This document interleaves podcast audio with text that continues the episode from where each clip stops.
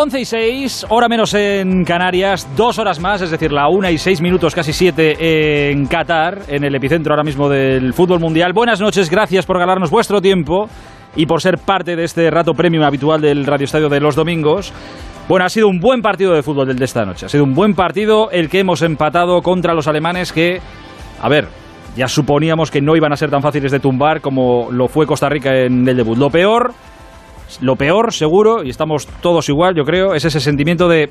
Ah, de que lo teníamos en la mano y que les podíamos haber metido el segundo, podíamos haber metido mano a los alemanes, pero hemos cometido ese fallo en la salida de balón que nos ha costado el empate en el 83 y ahí hemos perdido dos puntos, nos hemos dejado por el camino. Eso es verdad, pero tiene muchas cosas buenas este partido que ha sido el primer gran test de la selección española. España ha jugado como tenía que jugar, porque no lo sabemos hacer de otra manera y hemos tenido momentos en los que hemos sufrido, pero oye, que nos viene bien, que a nosotros, a nosotros y a cualquiera, que esto es un mundial y que no es fácil, que tenemos que saber sufrir en los partidos, por eso eh, lo del otro día está bien para disfrutar, para ganar confianza y ver que sabemos marcar goles y todo esto, pero de esto también se aprenden cosas, tiene que servir para vernos eh, en las peores, cuando lleguen selecciones grandes o de nuestro nivel o de mayor nivel, que llegarán porque nadie tiene una alfombra roja hasta la final en un campeonato del mundo. Eso es segurísimo. Y lo de ha sido un partido muy igualado. Lo he escuchado en este rato varias veces, posiblemente el de más nivel que hemos visto en lo que llevamos de, Mundial. Por cierto, Morata hoy ha sido el MVP del partido, el autor del gol de España, un golazo por cierto. Ha empezado desde el banquillo, Daniel ha estado bien, el centro del campo también, aunque claro, ha brillado menos porque delante había buenos jugadores y desde hoy sabemos que tenemos portero, que el otro día contra, Costa Rica, Unai Simón, eh, apenas se le vio sabemos que tenemos portero y sabemos también que tenemos defensa. Esto significa que el grupo de España queda de la siguiente manera. España 4 puntos, Japón 3, Costa Rica 3 y Alemania 1. Porque Costa Rica hoy le ha ganado 0-1 a Japón. Última jornada será el próximo jueves a las 4 de la tarde, España-Japón y Alemania-Costa Rica. Empatando contra los japoneses, estamos en octavos y adelante. Y los alemanes, si España gana a Japón y ellos a Costa Rica, también estarán en octavos. Pero está abierto todo si se alinearan los planetas, nos abducen los extraterrestres y el fútbol se vuelve loco, si nos gana Japón y Costa Rica gana Alemania, pasarían Japón y Costa Rica. Y nosotros y los alemanes para casa. Pero vamos, ni lo pensemos. Imposible. Firmábamos estar así después de dos jornadas, ¿no? Pues eso. Y mirad cómo está, por ejemplo, Bélgica, que ha perdido hoy 0-2 con Marruecos. Croacia le ha ganado 4-1 a Canadá, que ya está eliminada. Si todo va normal, Marruecos ganaría a Canadá en la última jornada y Bélgica y Croacia se jugarían un puesto. Una de las dos se iría para casa. O la finalista del último mundial o la semifinalista del último mundial. Casi nada. Como para no estar contentos por cómo estamos ahora. Y mañana últimos partidos de la segunda jornada. A las 11 el Camerún-Serbia, a las 2 de la tarde el Corea-Gana, a las 5 Brasil-Suiza y a las 8 Portugal-Uruguay.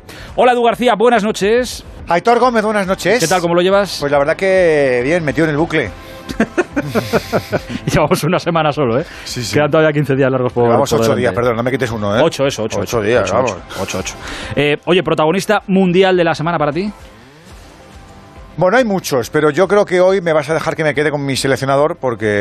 Eh, por muchas cosas. Por muchas cosas, porque creo que es eh, especial, pionero, eh, y creo que nos está dando algo que, es la fe en un grupo y en un colectivo que a lo mejor en otras circunstancias eh, no teníamos. Y, yo que tengo ya unos poquitos de años, eh, recuerdo que el grado de unanimidad en un seleccionador con un colectivo no es habitual en el fútbol español. Hemos vivido guerras fratricidas y, más con, con todos. Y creo que él ha conseguido algo muy, muy especial. Y hoy me he acordado eh, viendo su vídeo especial de que no es un día eh, difícil de, de, explicarle a la gente y lo ha hecho.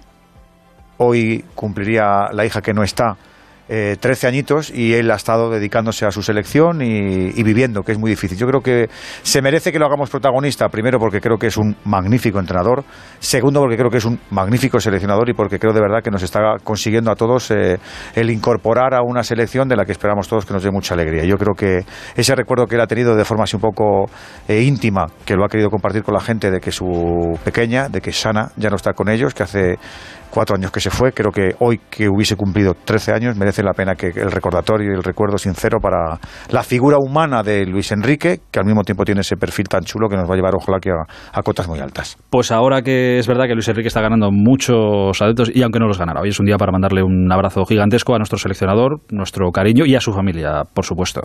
Em, vamos a abrir el módulo Onda Cero en Doha, en Qatar, aún en el estadio, por poco tiempo. Hola Fernando Burgos, hola Alfredo Martínez, buenas noches. ¿Qué tal? Muy buenas noches. Buenas noches. Eh, Fer, ¿dónde está la selección española? Pues la selección española todavía no ha salido, por lo menos cuando he pasado yo de la zona mixta a esta carpa de prensa. Estaba todavía el autobús esperando, pero quedaba poco. Han pasado el control antidoping Ferran Torres y Aspilicueta hace ya bastante tiempo. Pues si no ha salido, estará a punto de partir hacia esa residencia de la Universidad de Qatar, donde está concentrado el equipo nacional desde hace 10 días. Ahora te pregunto por las caras, lo que por la radio no ve, pero se cuente, se cuenta muy bien. Antes quería preguntarle a Alfredo si nos hemos dejado, estábamos escuchando en el tramo final de Radio Estadio, a Luis Enrique en la sala de prensa. ¿Ha dicho, nos hemos perdido algo del seleccionador? Sí, sí, sobre todo ese tema personal que habéis comentado. Le ha preguntado a un periodista inglés y le, ha preguntado por si era un día especial para él y, él ha dicho, voy a contestar en, eh, en, mi idioma porque es un tema personal y me gustaría explicarlo bien. Él, ha dicho que sí, que hoy era un día muy especial para él, pero que tanto él como su mujer eh, decidieron afrontarlo con esta naturalidad y esta normalidad. Nos acordamos mucho de ella, nos reímos cuando nos acordamos de ella, la tenemos siempre presente y hemos decidido vivirlo de esa manera, ¿no? Se ha abierto, está, eh, está siendo un Luis Enrique súper natural, súper normal y explicando todos sus sentimientos a corazón abierto, ¿no? Y, ha sido un momento impactante un poco en la rueda de prensa en el que él reconocía que evidentemente no son, eh, no son momentos fáciles y que a pesar de que hoy tenía que estar centrado en su trabajo, ha tenido muchos recuerdos para su hija Shana. Eh, acaba de subir al autobús, eh, acaba de abandonar, era de los últimos en subirse al autobús para, para ya empezar a pensar en el siguiente partido, porque inmediatamente lo verán por la televisión, pero sí, ya ha reconocido que, que el nivel del equipo es muy bueno, que todos son importantes, no ha hablado de refrescar por refrescar dice, no, son sensaciones, no es, no es que vea que necesite ya refrescar al equipo, pero ya sabe que ante Japón va a haber algunos cambios significativos. Seguramente. Em, Fer, lo que no se ve, hemos escuchado en el Radio Estadio, las caras eran de, eso, de... Eh, en el 83, qué pena. De enfado. La cara de Dani Olmo, el, lenguaje gestual de Dani Olmo era de decir, es que si podría, metería un, un puñetazo a cualquier cosa, de verdad. Eh, Dani Carvajal era un poco más reflexivo. Rodri no tenía cara de, enfado, pero, pero sí de, oportunidad perdida. Eh, Morata.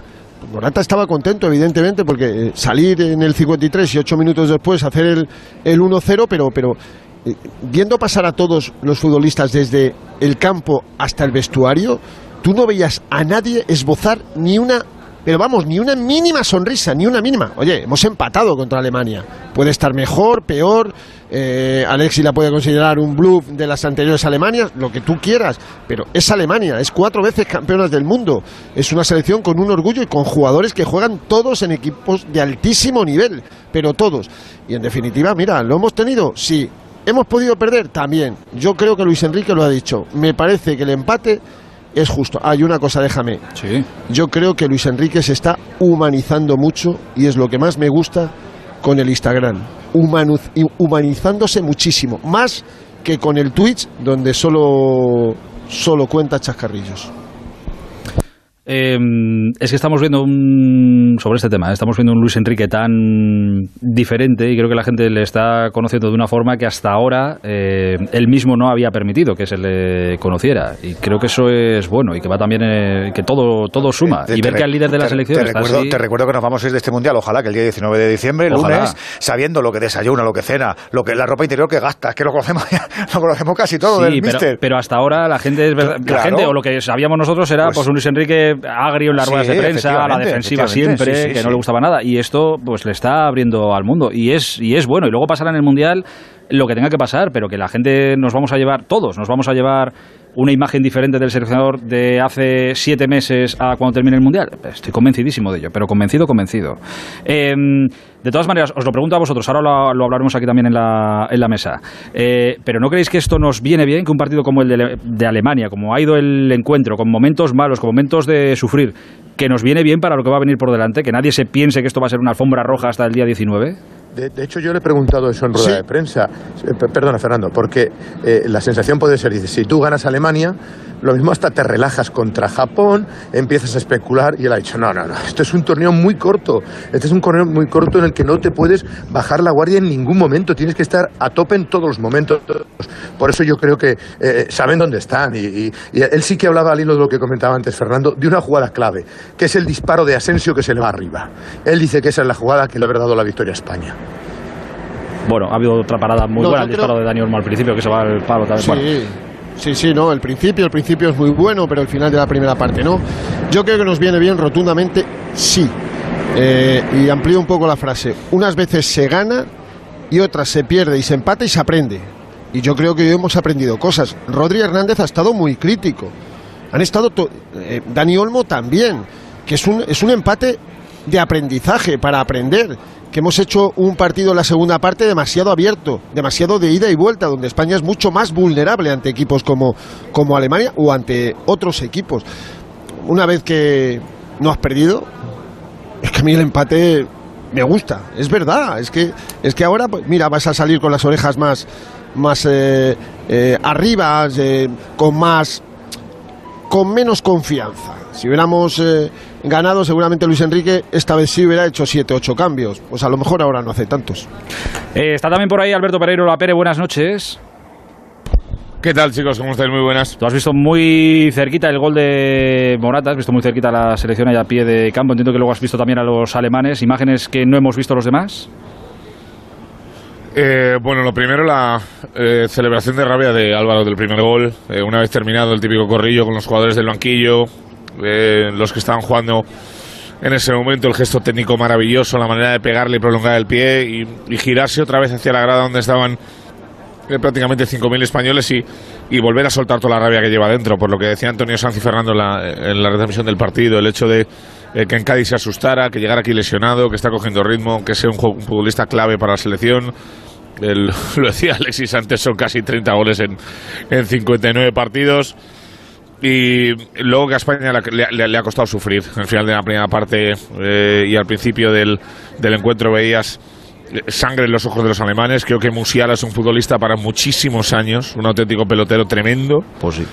Y que al final, pues el personal se ha ido con la sensación de que podía haber sido peor. Y soy de los que piensa que a los puntos eh, nosotros hemos tenido dos, o dos y media, la de Asensio, el palo y, y el gol, y ellos han tenido dos, tres paradas muy buenas de, de Unai Simón, el gol y alguna cosita más por el, por el camino. Eh, has dejado Edu García hace un rato a Alexis con una buena cornada con el empate. Se la ha bajado, la has dejado con el suflé, pero abajo. No intención, hombre. No, no, no, tú no. Si estaba, estaba él ah, así. estaba así. el suflé se la quita al solo. Ahora que, ha pasado, ahora que ha pasado un ratito más. Hola Alexis, buenas noches. ¿Qué tal, todos Buenas noches. ¿Sigues, ¿Sigues con el suflé bajo? Sí, sí, sí, sí. Sí, yo no, no, no sé. No, sé ¿Pero por qué? ¿Qué, te esperabas? ¿Un puñetazo en la mesa partido tras partido? Sí, sí, sí, sí, sí. Sí, sí, sí. Me esperaba... Es que me ha, me ha devuelto a la realidad de España, que es sufrir en todos los partidos grandes o medio grandes y mucho empate y... Pero con eso se puede ganar también, ¿eh? Mm, es muy difícil, Aitor. Es muy difícil porque a partir de octavos ya los empates no sirven. Eh, tiene que ser o ganar o perder. Entonces, el empate es tanda de penaltis y un, y un equipo no puede ganar el mundial con tres tandas de penaltis seguidas. Eso es imposible. Entonces, me temo que vamos a que vamos a vivir mucho de eso y en alguna caes. Eh, en alguna caes. Yo un equipo para que gane la Copa del Mundo como mucho tiene que pasar por una tanda de penaltis, no muchas más, y tiene que demostrar mucha solvencia en los partidos, tiene que saber sacar partidos como este adelante. La, reflexión que, que, hacéis vosotros de que, de que está bien que suframos, está bien que hayamos sacado aquí el empate, yo hago la reflexión, la reflexión contraria. Yo creo que los rivales eh, que vieran el primer partido eh, y que a lo mejor estaban un poco asustados. Ahora nos han visto muchos signos de debilidad, nos han visto superados en muchos momentos del, del partido y ya no vas con ese halo de, de, de- de casi equipo invencible que, que tienes antes. Pero los rivales te han Eres visto, te han visto sufrir y, y errores contra Alemania, o sea, no contra... Ya, pero es que Alemania, que es lo que hablábamos antes al final del, del, del Radio Estadio, es que Alemania no, no, es, no es la Alemania que ganó el Mundial en 2014. Es la Alemania que acaba de, acaba de hacer el ridículo la Liga de Naciones, la Alemania que en la anterior Liga de Naciones descendió y le repescó UEFA, la Alemania que en la última Eurocopa solo ganó un partido, eh, no fue capaz de ganarle ni a Hungría y cayó en, en octavos de final, es la Alemania que en el anterior Mundial se fue en la fase de grupos, estamos hablando de una Alemania que no tiene nada que ver con la anterior. Entonces es un equipo muy es un equipo que realmente no es competitivo últimamente. Tiene tendrá buenos jugadores, pero competitivo no es. Y ese equipo nos ha, nos las ha hecho pasar canutas. Eh, entonces, mira, si es que le ganó Japón el otro día, Hitor. Si es que Japón le ganó el otro día a Alemania. Ya, pero la segunda, Eh, la primera estuvieron muy bien, la segunda Sí, sí, muy- sí, sí, sí, peor. sin duda. Y peor sin que duda. hoy. Claro. Sin duda. No sé, yo, yo, yo esperaba que íbamos a estar en trance todo el mes. Eh, y hoy, hoy he, vuel- he vuelto al partido de Portugal. ¿Te has despertado? que- ¿Te has despertado? Sí, sí. Pero escúchate, partido de Marta, ¿te Portugal. ¿cogemos el avión de vuelta para mañana o aguantas? No, pero, pero me temo que me temo que vamos a tener un par de empates, dos, tres empates y que en alguna pues nos van a mandar para casa. Es, eso es lo que me temo, porque eh, ya a partir de octavos los equipos van a ser todos de este nivel, más o menos, y si no, pues ya nos pasó en la Eurocopa, joder, si es que ya nos pasó en la Eurocopa, que son era una tanda detrás de otra y al final en alguna en alguna caes. Sin embargo, si eres una selección muy muy muy solvente, pues eso, te vas a quitar de en medio dos tres rondas casi por inercia y sí, en alguna necesitarás un poquito de suerte. Este es el partido de Braga eh, que con- contra Portugal. Primer tiempo horroroso y el segundo tiempo fantástico de, de España, ¿no? Pues eso, y lo sacamos. Ese día lo sacamos, 0-1. Pero mira, bueno, mira, pues no. a, a ver, pero a ver si a ver si os vale esta es que me lo estaba contando Santi Seguro la, eh, ahora a ver si os vale la, la argumentación que, que es verdad y muchas veces no caemos en, en eso hola Santi buenas noches Eh, cuando me contabas ahora claro que es que a veces no caemos que esta selección alemana tiene muchos jugadores del Bayern de Múnich y esta selección española tiene muchos jugadores de- del No, y que España ha sido. es- España, cuando Alemania ganó el Mundial, en 2014, España fue eliminada en la primera ronda. Y en el Mundial de 2018, pues se fue a casa con Rusia, ¿no? Entonces, eh, yo creo que Alemania tiene un excelente equipo. Eh, evidentemente, no sabemos lo que, hará, lo que hará, pero la historia dice que Alemania siempre es un rival potentísimo. Siete jugadores del Bayern de Múnich han jugado hoy. Eh, estos siete jugadores de- del Bayern en general son los que han destrozado al Barça, al Barça de Messi, de Luis Suárez y de Dembélé y han vuelto a destrozar al de Lewandowski, Dembélé y Rafinha, por cierto, Dembélé extremo derecho de la selección brasileña, de- francesa, Rafinha extremo derecha de la selección eh, Brasileña. brasileña y los tres centrocampistas más de John, por cierto, o sea, no estamos hablando de cualquiera, son los mismos que han jugado hoy. Yo creo que el partido ha sido muy bueno, que eh, ha tenido el empate es justísimo, en mi opinión, que la entrada de Sané ha sido decisiva en el partido, precisamente un jugador del Bayern, que es un equipo, evidentemente, que todavía hay cosas en construcción. Estamos hablando de un equipo que tiene a, dos adolescentes, como Gavi, uno de ellos, Pedri Casi, 19 años, Nico Williams, 20 años, eh, dos de los tres jugadores que están en la delantera, eh, Ferran y Dani Olmo también están 23, 22, 23 años, es decir, y que es una selección que viene de un proceso de ocho años dificilísimo. Me parece que eh, hay que darle un mérito enorme y yo nunca he pensado que esta selección pueda ganar el Mundial, pero no que no pueda ganar el Mundial. Y con lo que, lo que vaya a pasar en el futuro no lo sé, pero que hoy estoy más tranquilo con lo que he visto en la selección que lo que yo esperaba al principio del torneo, sin duda. Pues mira. Eh, Fer, Alfredo, eh, ¿alguna cosa más? ¿Sigue el planning de España? ¿Sigue lo habitual? ¿Mañana a trabajar? ¿A pensar en lo de Japón, donde barruntáis cambios, me decíais? A ver, eh, mañana el trabajo es un poquito más tarde de lo habitual, eh, porque el esfuerzo va pasando factura. Llevan 15 días desde que comenzaran eh, hace dos lunes y el entrenamiento lo van a poner a las 12. El martes 10 y media, el miércoles 6 de la tarde o sea, esta semana no hay ningún día ningún día libre y luego el jueves ya el partido decisivo contra, contra Japón, pero sí, sigue el plan eh, establecido. Y con respecto a, Jamo- a Japón, bueno, poco a poco, ¿no? Mañana ya sabremos un poquito más, el, eh, el martes, por supuesto, pero sí, yo creo que va a haber más de uno y más de dos cambios. Oye, eh, Incluso a lo mejor más de tres. eh, creo que hay, que hay que resaltarlo también porque es una buena... Dime, dime, Alfredo, perdona. Que no habrá rueda de prensa mañana, eh, partido, hoy como han atendido muchos jugadores, lo entiende así la federación. El martes confirmarán qué jugador atiende a los medios de comunicación y ya el miércoles, como decía Fernando, ya es la previa del, del partido. Y por cierto, con mucha españolía aquí, ¿eh? Villa, Puyol, Casillas, Cazorla, eh, bueno, estaba prácticamente Xavi Hernández, Xavi Hernández Javi que va a estar Martínez. unos días más. Javi Martínez, ¿verdad? Estaba por ahí. Javi Martínez, No, no, se- Marche- se está- Marchena, Montón, montón de jugadores. todos los campeones del mundo casi. Todos, eh, dando Por si haga- mucho ambiente a este por si hace falta. Y arropando a la selección. Sí, señor. Por si hace falta. Oye, y en la grada también, que es lo que le iba a preguntar a Pereiro. Aitor, Aitor, dos, Dime. dos, dos, dos reflexiones que me, que me quedan de lo que vamos viendo día a día por los partidos. Una, al portero de Japón hay que tirarle, por favor, porque Vale. de Costa Rica ha sido de locos. No es Oliver. No es Oliver y los delanteros tampoco son Benji ni Tom Baker, ya te lo digo. Y luego, dos, a ver el, a ver el cruce. Ahora hablaréis del tema, pero es que ya no sabes por dónde te da el aire. Ni Croacia, ni Marruecos, ni Bélgica. O sea, esto es una locura que no sé, ca- ca- cada día sale el sol por, por un sitio distinto. Que, que digo que había mucha gente en la, en la grada, más allá de los campeones del mundo, que hoy sí que había, no sé si estaba casi lleno, ¿no? Sí, hoy el estadio estaba 68.000. totalmente. 895. Bien. Y yo creo que había más de 5.500 españoles, muchos Bien, más. bien, ¿verdad? bien. Sí. Y poco a poco, no os sí. preocupéis, que poco a poco van a ir llegando más y más y más. Mira, Eh, lo... Perdona, Ha perdona, dicho, la, Héctor, ha dicho perdona. la, federa- la- la federación que se le habían. Perdona, Malesio, ha dicho la federación que. Lo ha dicho Luque en el Radio Estadio, que no, que no, no tiene más entradas, que, que lo de peticiones, lo que se compre y tal. Y luego me confirmaba el embajador que si España va avanzando, todavía hay más españoles residentes aquí y que podría haber una representación de 8.000 en un partido en caso de que se llegara lejos. Ole. Dime, Alexis.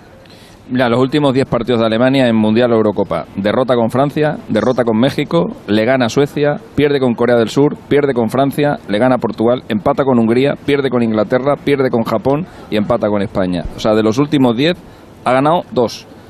Ale- Eh, Alemania está en el periodo de entreguerras en el que, del que venimos nosotros. Claro, claro, Ese exactamente, de- de entreguerra. exactamente. En ese periodo de entreguerra, en ese periodo de entreguerra nos metió cinco Holanda, nos metió dos Chile eh, y, y nosotros no hemos sido capaces. es que Vente arriba, hombre, vente arriba. no, vente no, yo arriba. me vengo arriba, pero tenemos que saber, tenemos que saber que, que hoy nos ha zarandeado ese equipo, un equipo que lleva cuatro años muy malos. Bueno, pero los tendrán, eh, los tendremos nosotros mejores. No te preocupes, que contra Japón no nos zarandearán. Y pasaremos como primeros y, y todo irá bien, todo irá bien. Pero tranquilo, eh, mucho ánimo. No- ¿Te mandamos algo? ¿Quieres un poco de jamón, un algo? No, no, no, no, no. ¿Estás bien? Sí, sí. Hoy me, han, hoy me han dado, hoy me, han dado- vamos, me han dado una buena Quiero algo de jamón, pues yo sí, tío. Vale, vale, lo, lo- lo mandamos, lo mandamos, lo mandamos. Joder, si estáis, estáis necesitados de jamón, os mandamos, mandamos algo de jamón. Eh, oye, un abrazo muy grande para todos y a nuestro ingeniero Raúl Espinola, por supuesto, el más grande de todos. Cuidaos mucho, ¿eh? Un beso. Adiós. Viva. España. Adiós, adiós, hasta ahora. Eh, antes de, de nada, eh, quiero hablar mucho de, de fútbol esta noche, de lo que hemos visto en el partido y de lo que se nos viene y de más cosas que han pasado en el Mundial. Pero como nos contaba Alfredo, eh, ha hablado el propio Luis Enrique en este día especial eh, para él y para su familia, por lo que supuso la marcha de, de su hija, que hoy cumpliría, que hoy habría cumplido eh, 13 años, y él ha querido recordarlo en sus redes sociales esta mañana. Quiero que escuchemos la reflexión de la que nos habla, de la que nos hablaba Alfredo, que ha hecho el propio Luis Enrique, a pregunta de un periodista inglés, esta noche en la sala de prensa sobre todo esto. Prefiero contestar en español para hablar de, de algo un poco más personal. Ha sido para mí un día especial, sin ninguna duda, y para mi familia, pero hace mucho tiempo que nosotros pensamos en vivir esto con naturalidad y es evidente que no eh, tenemos eh, físicamente a nuestra hija, pero pero la tenemos eh, presente cada día, nos acordamos mucho de ella, nos reímos y pensamos cómo actuaría en cada situación de muchas cosas que nos pasan y nada más, así funciona la vida, no solo son cosas bonitas y, y tratar de buscar la felicidad, sino también saber gestionar estos momentos.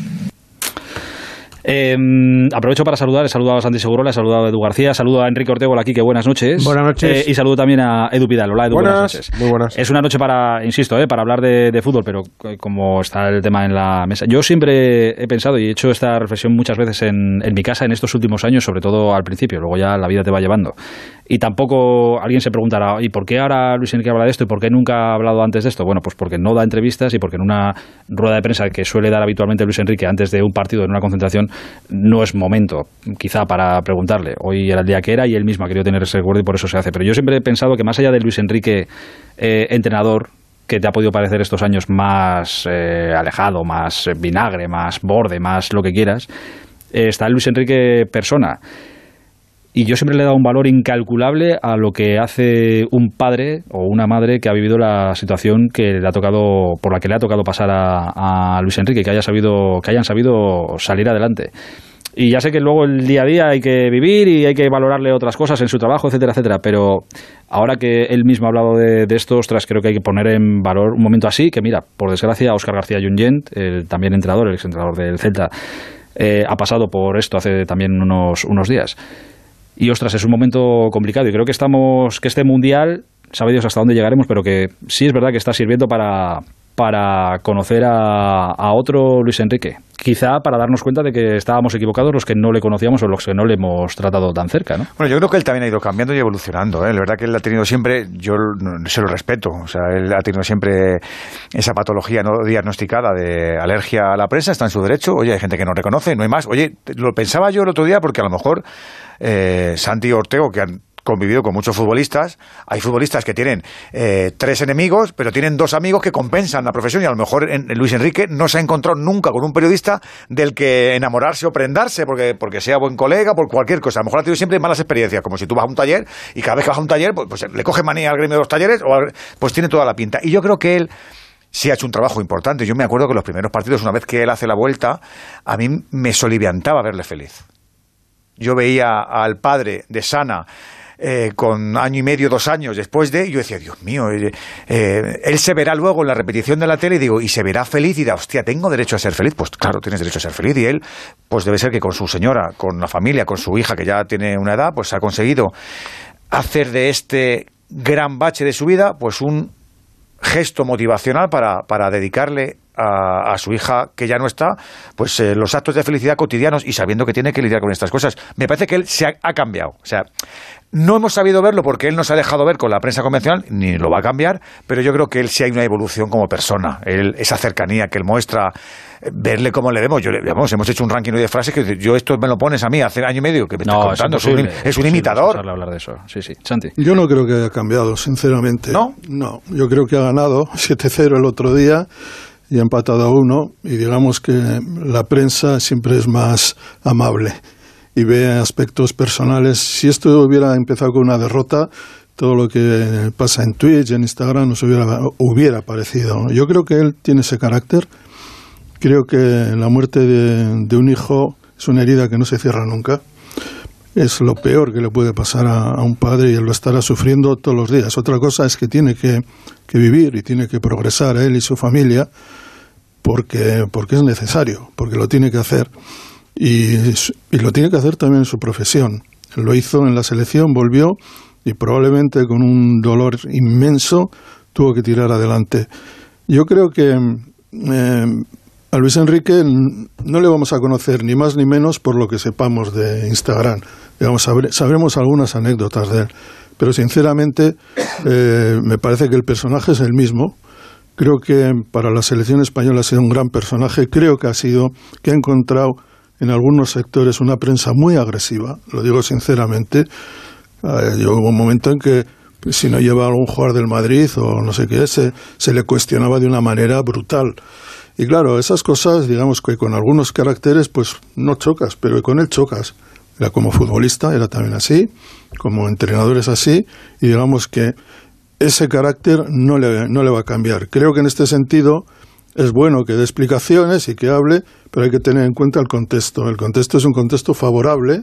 Sí, sí, Y- me- Sí, pero ya estaba simpático antes Por lo que 7-0, sea, ¿eh? pero- No, yo, sinceramente, Sí, sí. eh, bueno, yo recuerdo que hasta la rueda de prensa, las últimas ruedas de prensa, si quieres sacar cortes en el que más o menos duda de no sé qué, de que lo que diga la- también lo sacas. Lo que pasa es que este es un, vuelvo a decir, es un momento mediáticamente amable, porque el fútbol es así. Cuando las cosas van bien, bueno. Pero, pero, en pero ma- cualquier- pero más allá de todo eso y de cómo vaya el momento, que es verdad que es un momento amable, a mí me gusta escucharle. Me, me gusta, me gusta ver un seleccionador humani- Sí, humanizado. y también- y también- como tengo humanizado, por ejemplo, a Vicente del Bosque desde Sí, siempre, que tiene otro carácter muy carácter diferente. de- bueno, todos conocemos el Vicente del Bosque y Luis Enrique por carácter están en las En las antípodas. En las antípodas. Eso no quiere decir que no tengan gran carácter los dos. Cada Seguro, uno lo tiene a su manera. seguro. Lo que pasa es que la gestión que hace uno del, del carácter o su manera de, De expresarlo fuera esto, pues, es diferente, ya está, y nada más. Más castellano el de Vicente.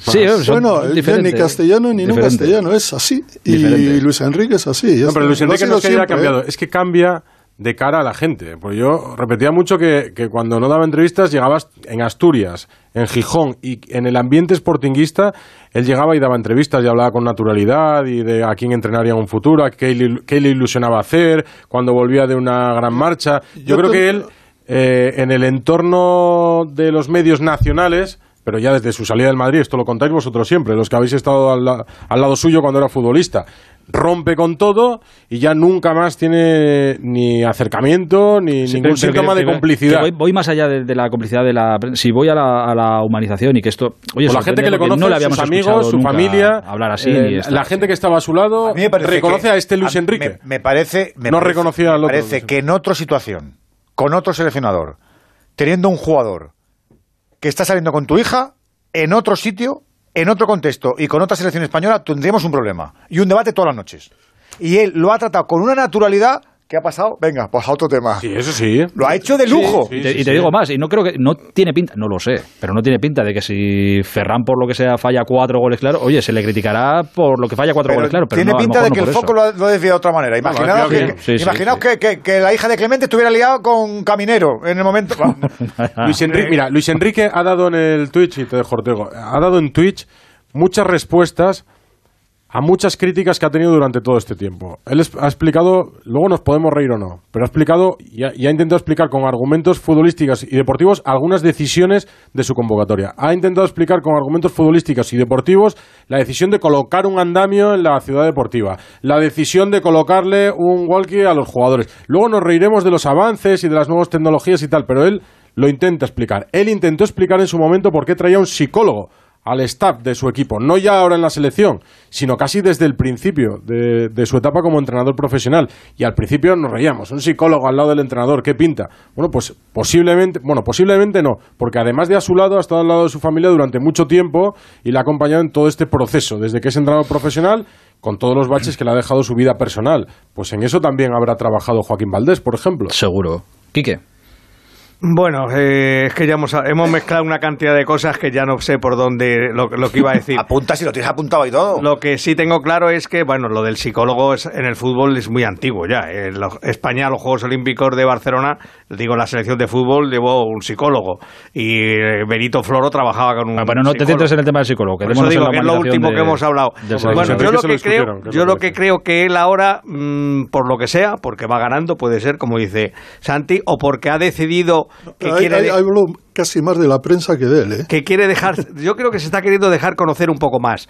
A mí tampoco me parece tan trascendental lo que dice en Twitch, porque eh, habla de todos los temas, pero tampoco de temas puramente futbolísticos como tal. Es decir, en Twitch, no me he escuchado todos los Twitch enteros, pero no creo que haya dado ninguna explicación futbolística sobre algo. El, el otro día, por ejemplo... No voy- se los han pedido. voy- no, voy, a- voy a un Sí, sí, detalle. habla digo que mucho- habla el mucho otro- de fútbol. el pero, otro que día- no, pero que no va la gente a eso. el otro día las di un dato para desmentir mitos. Dice, es que yo escucho o me llega que se repite muchas veces. No, España tiene mucho el balón para correr menos. Dice, un dato que os doy. En la primera jornada del Mundial, el equipo que más kilómetros recorrió fue Estados Unidos. Y el segundo, España. Habiendo ganado 7-1. 113 kilómetros. dos El segundo equipo Alemania. que más corrió, No, pero España habló- dice, ¿por, qué- por qué necesito muchos cambios arriba? ¿Por qué? Porque lo des, Y habló de que están, que están controlando la, la intensidad de Gaby, que la están trabajando para controlarla. Habló del otro día del partido, de lo que hablaron en el descanso en el partido contra Costa Rica, de que ser, eh, eh, no, no dijo, no me acuerdo la palabra, pero que, que ser responsable con el juego era eh, seguir jugando contra Costa Rica igual que en la primera parte, respetar al rival, exacto, eso era. Eh, habla mucho de, de fútbol, No, aparte pero de, de otras cosas. ¿eh? Hoy, por ejemplo, ha habido una, una alusión a Jordi Alba y a Busquets. Que imagina, imaginaos que hubiera perdido el partido de España y España hubiera jugado mal o que estuviera fuera del Mundial. Y le hubieran hecho esta pregunta, ¿cómo es posible que Jordi Alba y Busquets estén en la selección? Y hubiera dicho, Jordi Alba es el mejor lateral del mundo en los últimos, en los últimos Eso es. 30 metros del campo. Y luego ha dicho, como defensor, es rápido y además sabe jugar. O sea, eso lo ha dicho. Y ha sacado a Busquets a colación. Y ha dicho, a pesar de lo que algunos digan, es decir, si esto lo tomas en el contexto de una derrota, hubiera dicho, ya se está metiendo con la prensa y tal. No, lo ha dicho en el contexto de una victoria. Y yo creo que, claro, eso no va a salir en ningún periódico. Pero sí es cierto que hay en algunos sectores de la prensa, la prensa catalana sobre todo, una especie como de desafecto por Jordi Alba y por Busquets. O sea, se les considera que están acabados, se les silba en el, en el campo. Y él sale, sale a defenderlos y habla de la gente que él considera que no, que no tiene razón en esto. Bueno, esto, en caso de derrota, hubiera generado una polémica, pero no. Fíjate, eh, ya me, me estoy acordando, ahora que dices lo de Busquets, esto mismo lo vivió, eh, pasa que claro, el contexto era diferente, ¿eh? pero acuérdate de Vicente del Bosque el día posterior Es que a perder contra Suiza en 2010, ya tuvo que salir a decir que si él se reencarnara Es que sería no sé si Sergio Busquets. sigue por ahí Alexis, con pero no sé doble qué pivote. selección No, ha sido tan contundente como para pensar que no puede fallar en cualquier eliminatoria del Mundial. Porque no ha habido nadie. Ha ganado Francia, ha ganado Brasil, pero sin presumir, como decía. Yo sobre el, sobre el partido como tal, que no, que no, no, no he tenido oportunidad de opinar, a mí me parece que cuantitativamente el, los, el 7-0 del otro día vale más porque vale tres puntos, pero cualitativamente yo creo que el partido de hoy es tan válido como los siete goles De este sacas día. más conclusiones que del Por día. supuesto, porque yo no... Yo he Pero visto de valor, del valor, ¿no? el valor que tiene jugarle a Alemania, como se habla- a- para mí es un valor grandísimo que Alemania hoy, sea la Alemania que sea, de esta Alemania, con siete jugadores del Bayern, te salga a hacer marcajes al hombre a España, te salga atrás, te dé el balón, te dé el campo. O sea, e- era un respeto el que tenía Alemania por España. A mí eso sí me vale de mucho. No sé si se lo da o no se lo quita. El balón, digo. Yo durante el partido No, me estaba ¿quién acordando... Al principio. Ah, ha intentado No, pero arriba ha- Alemania Sí, también. pero se ha metido muy atrás y España tenía el balón y ellos estaban ahí, eh, aparte con los marcajes al hombre, que eso es un síntoma de miedo, de respeto hacia el contrario, es que cada español tenía un alemán al lado. Eso significa que ellos temían, y los españoles no se han preocupado para nada de nada. Quique, yo, yo no sé si opino lo mismo. A mí me ha parecido un partido de cuartos o de semifinal. también, no, no, sí, no tengáis por, ninguna duda. por la ninguno. energía, seguro, yo lo acabo por de la, escribir. o sea, por el- todo y, y que ha habido momentos que España ha sometido a Alemania, pero claro, es que Alemania al final se veía muy complicado. No, es verdad que no se podía quedar fuera hoy del todo por, por el resultado del otro partido, pero claro, Alemania se veía que dice, es que me voy al último partido con cero puntos. Que, que, que eso es tremendo. Además, si somos- y, y luego si Alemania somos- ha respondido bien, ha reaccionado, perdón, ha reaccionado bien, han hecho unos cambios, físicamente es un equipo fuerte, se ha visto hoy porque también ha presionado y ha llegado bien al final del partido. Para mí tiene mucho Ni mérito. la, referencia, ni la referencia de Alemania será la segunda parte del partido contra Japón, ni la referencia de España es tenía que, ser el Japón- 7-0 contra a Costa Japón Rica. mereció ganarle por tres o cuatro en goles. la primera- primera en la primera parte sí, perfecta. Eso es así. Y luego, Perfecta. ¿en qué equipo? Yo, por ejemplo, Kimmich, eh, Musiala, eh, Sané, por ejemplo, Goretzka y Gundogan, yo les metería en cualquier... Y no te meto a Müller, eh, que ya, eh, digamos, estamos hablando de un tipo consagrado. Pero luego ya- con los cambios no. No, no, escucha. Luego con los cambios dices, uy, ¿y dónde están los Sí, pero hoy, alemanes? por Bueno, ejemplo, los no ha cambios- sacado a Havertz cambios- en todo el partido. los cambios son- Havertz titular el otro día, el delantero centro el otro día, hoy no entra Es que los ni- cambios le ni, han cambiado. de el hacer cinco los cambios. ¿eh? han cam- los cambios le han generado el partido nuevo a Alemania. Alemania. Han tenido más influencia los cambios de Fulkrut, autor del gol, y de Sané, que ha tenido una participación en, en los 20 minutos que ha estado, sin duda ha sido el mejor de Alemania, que los cambios en España. O sea que cambios por cambios, Y- a mí me parece y- que Alemania, vamos. Hizo los mismos del otro día, uno menos porque no sacó a Carlos Soler, hizo cuatro solo Luis Enrique. No fue tan determinante, vamos, no tuvo ninguna incidencia en la segunda parte, por ejemplo, Nico Williams, que podíamos esperar un poco más de desborde o de velocidad. España No, tuvo Nico- más, más Nico Williams ha hecho tres jugadas de gol. más sí, pero ha habido, ha habido un par de carreras que también las- se las han cogido. No. Sí. Nos esperábamos. Es que no son- no son claro, ya, ya, ya. más, más problemas para sacar la pelota desde No, pero atrás. Nico Williams ha salido con- para correr y todos esperábamos que cualquier carrera de Y Nico que la, se la quedara fuera a ganar. solo. Y, ha habido, claro, ha habido claro. tres que sí y ha habido No, dos pero- que, la- que se las han Como neutralizado. Alemania aprieta, España tiene más problemas para sacar la pelota desde atrás, desde el portero de los Ahí ha, venido, defensas. ahí ha venido el error. Carvajal no ha estado tan bien como el otro día estuvo No. Azpilicueta. A mí Carvajal ha sido de las piezas el que me ha parecido como que estaba más débil, pero di- yo diría hasta débil física y anímicamente. Ya sé que ha pasado una gripe, que no estaba tal, pero sí que le he visto como más desangelado. Y eso me, me ha parecido preocupante. Pero bueno, supongo que Hoy nos hemos medido a un equipo de fútbol de hombres De verdad. y el otro día no, no, no nos medimos a un equipo de fútbol. Pero- O sea, nos metimos en un equipo de España, fútbol. pero España hoy estuvo bien. O sea, que quiero decir que el, claro, que- tremendismo de pensar que, que España no, no es favorita por este partido con Alemania. Yo recuerdo en el Mundial de Sudáfrica, por no recordar Estamos ya la derrota con Suiza. todo lo contrario. No, digo, del planteamiento de Alexis al principio, que, que era más tremendista. Además de la derrota No, con Suiza pero- en Sudáfrica, pero- pero recuerdo un gol salvador de Villa con Chile, cuando nos veíamos, o un penalti que paró Casillas con Paraguay. A ese aficionado que a lo mejor sí piensa que íbamos a ir ya de, este- este- Claro. de goleada en goleada. Y bueno, Ah, pues no te, pero no te, no te quepa duda, pero es que Mira, te el lo día del diciendo. 7-0 te Hay un levanta dato- mucho los Hay ánimos. un dato alemán sobre esto. En el- vamos a. eh, puedes decir que eran otros tiempos. 1954. Eran otros tiempos, sí, lo decimos. No, sí, lo que tú quieras, pero eh, Hungría era la mejor selección del mundo con muchísima diferencia. De hecho, algunos de ellos se vinieron a España, Cibor, Coxis y un tal Puskas. Había ganado los Juegos Olímpicos del 52, el joven era el equipo, le metió 8-2 a Alemania en el Mundial de Berna. 8-2 en la primera, primera fase. fase. O sea, más goles que los que le metió España a Costa Un Bayern de. Múnich, se hizo un Bayern ¿Sabes lo que Múnich, pasó? Que Alemania llegó a la final y la jugó con Hungría. ¿Y quién ganó la final? Alemania. Alemania. Por lo tanto, esto de los 7-0, ¿no? los mundiales son terriblemente exigentes en el aspecto táctico, en la fortuna, desde luego, en, el, en, en- en las lesiones, las tarjetas y sobre todo la capacidad para aguantar la presión. España, Son mundiales muy largos. España en el Mundial partidos, pero- 2010, al que nos referimos tanto, tuvo ese carácter para sobreponerse y ganar los partidos 1-0, 1-0 y 1-0. La capacidad de re- 1-0. Eso es En así. esa época todavía no sabíamos lo que era la resiliencia, pero, Bien. pero ahí la utilizamos, Pues claro, eso- sin esos- saber lo que era. Esos mismos jugadores, o muy parecidos, fueron al Mundial de, de Brasil y no la tuvieron. Y perdieron 5-1 con Holanda Y se acabó. Y se, y se acabó. Y se acabó una época, además. Sí, pe- pero por eso digo que esa Eso- sensación... Perdona, yendo ganando 1-0 España en aquel partido. pues, Pero la, la- es verdad lo que decía Edu, si es que yo entiendo que haya mucha gente en casa hoy a la que, que haya dicho, "Puf, joder, yo también esperaba hoy que Alemania metiéramos tres y fuéramos como es que- elefantes. Es que, es conocer muy poco el fútbol actual pensar que le vas a meter tres a Alemania sí, hombre, por con- supuesto. Con, una Alemania que Pero se que está hay jugando gente, que hay gente, hay gente. Por Sí, supuesto. claro, hay gente para todo. Pero cuando te crece la, la ilusión y navegas en la, Claro, en la pero- ilusión, ostras, te lo puedes Repasa los pensar. resultados de Alemania, por ejemplo, ahora mismo, en los últimos mundiales. Gente, gente aupada por el partido de Alemania con Japón. Pero Claro. si el partido que O sea, de Alemania con Japón. pero ¿por qué no vieron el partido? ¿por qué Pues no, lo no- vieron? no te digo que no, pero que hay gente que estoy Porque si convencido. tú ves el partido, la primera parte es de Alemania para que luego se confía, el exceso de confianza por lo que pasó a Francia con Suiza en el, en la- el europeo último.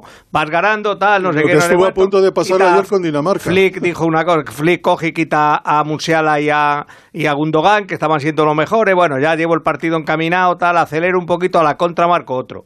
Lo que le ha pasado hoy a Japón con Costa Rica, esta mañana, que ya soy, soy mejor, soy mejor, soy mejor, con que apriete un poco, han apretado, han Ha apretado habido y resulta dos que... palabras que ha dicho Luis Enrique, no me acuerdo en qué, lo hemos escuchado tres veces, en tres tandas. No Ha dicho- ha estado es. parecido en las tres. Bueno, pues ha dicho que la segunda parte nos ha faltado finura y frescura. Y, co- y Y en una, control. y confianza, ha dicho en una Y yo creo otra ha dicho en confianza, es verdad, y, y- y cuando él lo percibe así no lo sé. A mí ha habido un momento que eh, sí he visto al, al Gaby tumbado aquí y he dicho, uy, y, y tiene pinta de que, como decía Santi, aquí la capacidad de resistencia, de aguante, eh, de la cosa física, que todo te vaya bien, no hace falta. Y, y, y España, sin físico, sí que es menos España. Si es que O sea, justo- o lo tenemos claro o lo asumimos. Acabamos de España decir- sí de tal, al, al tran tran. Cuando el gol de Morata acabamos de decir que España lo estaba pasando mal. ¿Por qué? Porque estaba ya más metida atrás, porque la habían metido atrás. España no, nunca se va a echar atrás. Este equipo con Luis Enrique no se va a... Para que hay, hay rivales que son de tu, de, tu, de, de tu estatura y te pueden echar para atrás. Y en ese preciso momento Y los habrá más altos, ha ¿eh? llegado el gol. Y los habrá más altos que tú. Yo vi a, por ejemplo, a Dani Olvo eh, acabar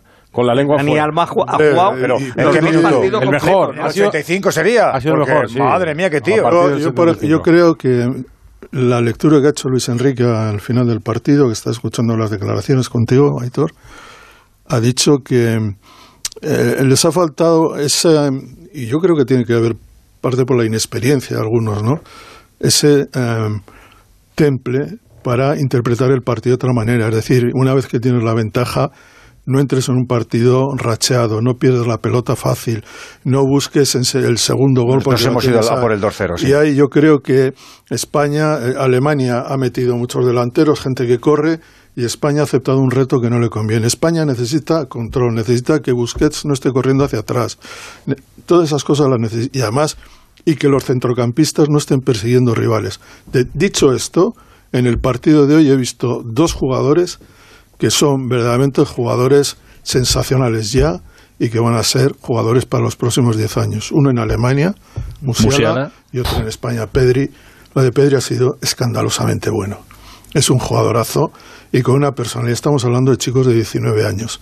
Desde luego, los demás, ha cada uno tiene sus opiniones.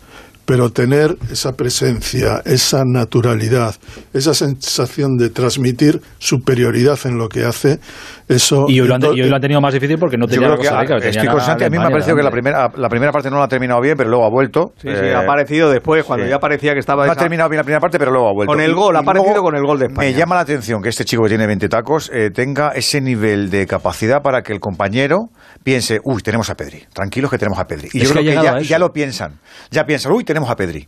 Pero lo dijimos otro día, es que lo hemos naturalizado, lo de Gaby y lo de Pedri, lo tenemos naturalizado ya. Sí, Por cierto, lo de, lo de Gaby, acordaos, cuando lo llevó Luis Enrique, que aquello, uh, madre mía, ¿qué hace? ¿Dónde va este?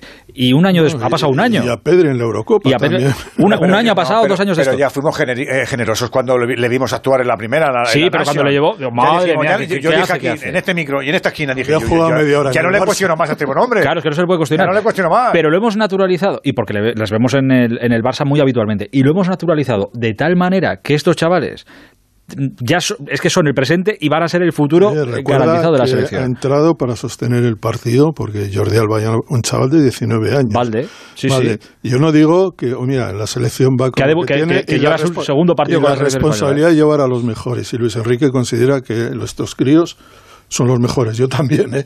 Pero he dicho. y Dani, Dani Olmo, que es joven, y no, Ferran, no, he que dicho, joven. pero Este es no- muy difícil aguantar. España gana el Mundial del 2010 y no nos acordamos del del 2006, cuatro años antes estaban jugando sí. Xavi, estaba, es- no estaba jugando Xavi, Iniesta, Fábregas, están jugando prácticamente todos estos. Y fue, se quedaron fuera en octavos de final con una paliza de Francia. 3-0, si no recuerdo mal. O 3-1, no, No, no, recuerdo. porque nos pusimos por delante nosotros, ¿no? 3-1 creo que terminaron. Sí. Pero bueno, que eh, a mí me parece que la base, después de estos ocho años tan duros, 2014 y 2018, yo creo que hay motivos para, para ilusionarse Pero ese este trabajo, ese trabajo tan duro que hizo en su momento eh, venir mal y empezar a remontar todo aquello, ese trabajo tan duro que hizo Luis Aragonés, que nos llevó a donde nos llevó, que lo cogió del bosque y nos llevó más arriba todavía, luego llegó el periodo de entreguerras y el valor de Luis Enrique es que ha cogido esta selección y está otra vez en ese camino hacia arriba. No sé si ganaremos o no ganaremos, pero que ha construido un grupo con jugadores y que se entienda esto, seguramente peores que aquellos, peores en el sentido de que no son los mejores en su posición. Vale, de acuerdo, pero mira qué equipo y qué grupo eh, hemos hecho. Y en el 2006, ¿quién pensaba que, Que en el 8 que podíamos ganar la Eurocopa? Fábregas, eh, Claro. o Claro. Xavi, Que no, o que el no, mismo no. Iniesta, Que que, no era por eso, titular en el. Barça? Ahora, hoy por hoy, te digo, de toda la selección, a lo 2006 mejor solo hay... Raúl en el equipo. Solo En puedes poner, En eh, 2006 Iniesta no jugó la final de la Copa mismo- Europa que ganó el Barça. Si La os- jugó de titular. Si os pregunto por qué jugador de la selección española está en el top 5 de su posición, igual me habláis de Pedri, igual me habláis de Gaby. No, No. sé si me habláis de, no sé si me hablaréis de alguno más, pero que igual dentro de tres años o dos Lo años, copan, lo copan, lo copan. es que igual son todos. Que sí, que sí. ¿Y, Claro. cuántos, eran números uno en la selección del 2014 alemana?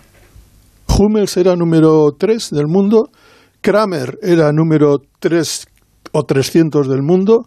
Eh, eh, es verdad. Sí, sí. Y, y te pones a pensar, y había cantidad de jugadores en Alemania, o sea que eso, pero era una gran selección. Si a este mundial hemos llegado en el escalafón porque está, hemos llegado, éramos sextos, ahora mismo seguimos sextos. O sea, ni, ni los siete goles nos, deben, nos llevaron a, a ser campeones del Ni mundo, ni el empate de No, hoy nos, nos hace pensar que somos peores que hace una semana. Por supuesto. O sea, Yo que creo que, somos, yo creo que somos mejores porque creo que, como, como también le han preguntado a Luis Enrique, le ha hecho Burgos lo de la enseñanza de hoy, creo que esta cicatriz también te hace. Yo creo que también. Yo, a mí me ha, me ha sorprendido, porque yo no me ha- pues soy aficionado, me ha sorprendido el grado de eh, estupefacción negativa De que tenía que cada, tenían, sí, efectivamente. porque, eh, un empate con Alemania, con un partido tan chulo, de tanta competición. Sí, que- pero piensa que te empatan en el 83 Ya, y dices, pero- joder, lo he pero- tenido tan cerca. Pues por eso digo que yo, Pero- ima- yo imagino que con el pasar de los minutos lo, lo Eso es como- de otra manera, lo sabrá- les sabrá otra- de otra forma el empate. Ya verás, ya verás, cuando tengas el décimo de lotería el día 22 y tengas el 2000 y salga el 2001 y dirás, joder, por uno A mí el- trincado tal. Pues el, El empate de hoy me fortalece. Joder, me llamas a mí particularmente. Me fortalece porque, porque sí, porque, ¡Qué porque tío! está, he, dominado a un equipo como el alemán durante muchos minutos y luego he pasado, he pasado problemas porque, porque Alemania al fin y al cabo tiene buen equipo, porque tiene buenos jugadores. Si es que está es claro. que vuelvo a decir, esto, Que este no, que equipo... no hemos jugado con Costa Rica. Eh, vamos a repetirlo otra vez, que es que no, con todo, Bueno, no, con todos los no hemos jugado con Costa Rica respetos. y no podemos ganar un mundial jugando con siete veces Costa Rica. Efectivamente, Ya, es que no lo hay, es que no Es que existe. Dadme eh, dos minutos. Por cierto, que es verdad que Costa Rica le ha ganado a Japón 0-1. Costa Rica lleva dos partidos en el Mundial, un disparapuerta, un gol. Ese- eso es Costa Rica. Qué tío.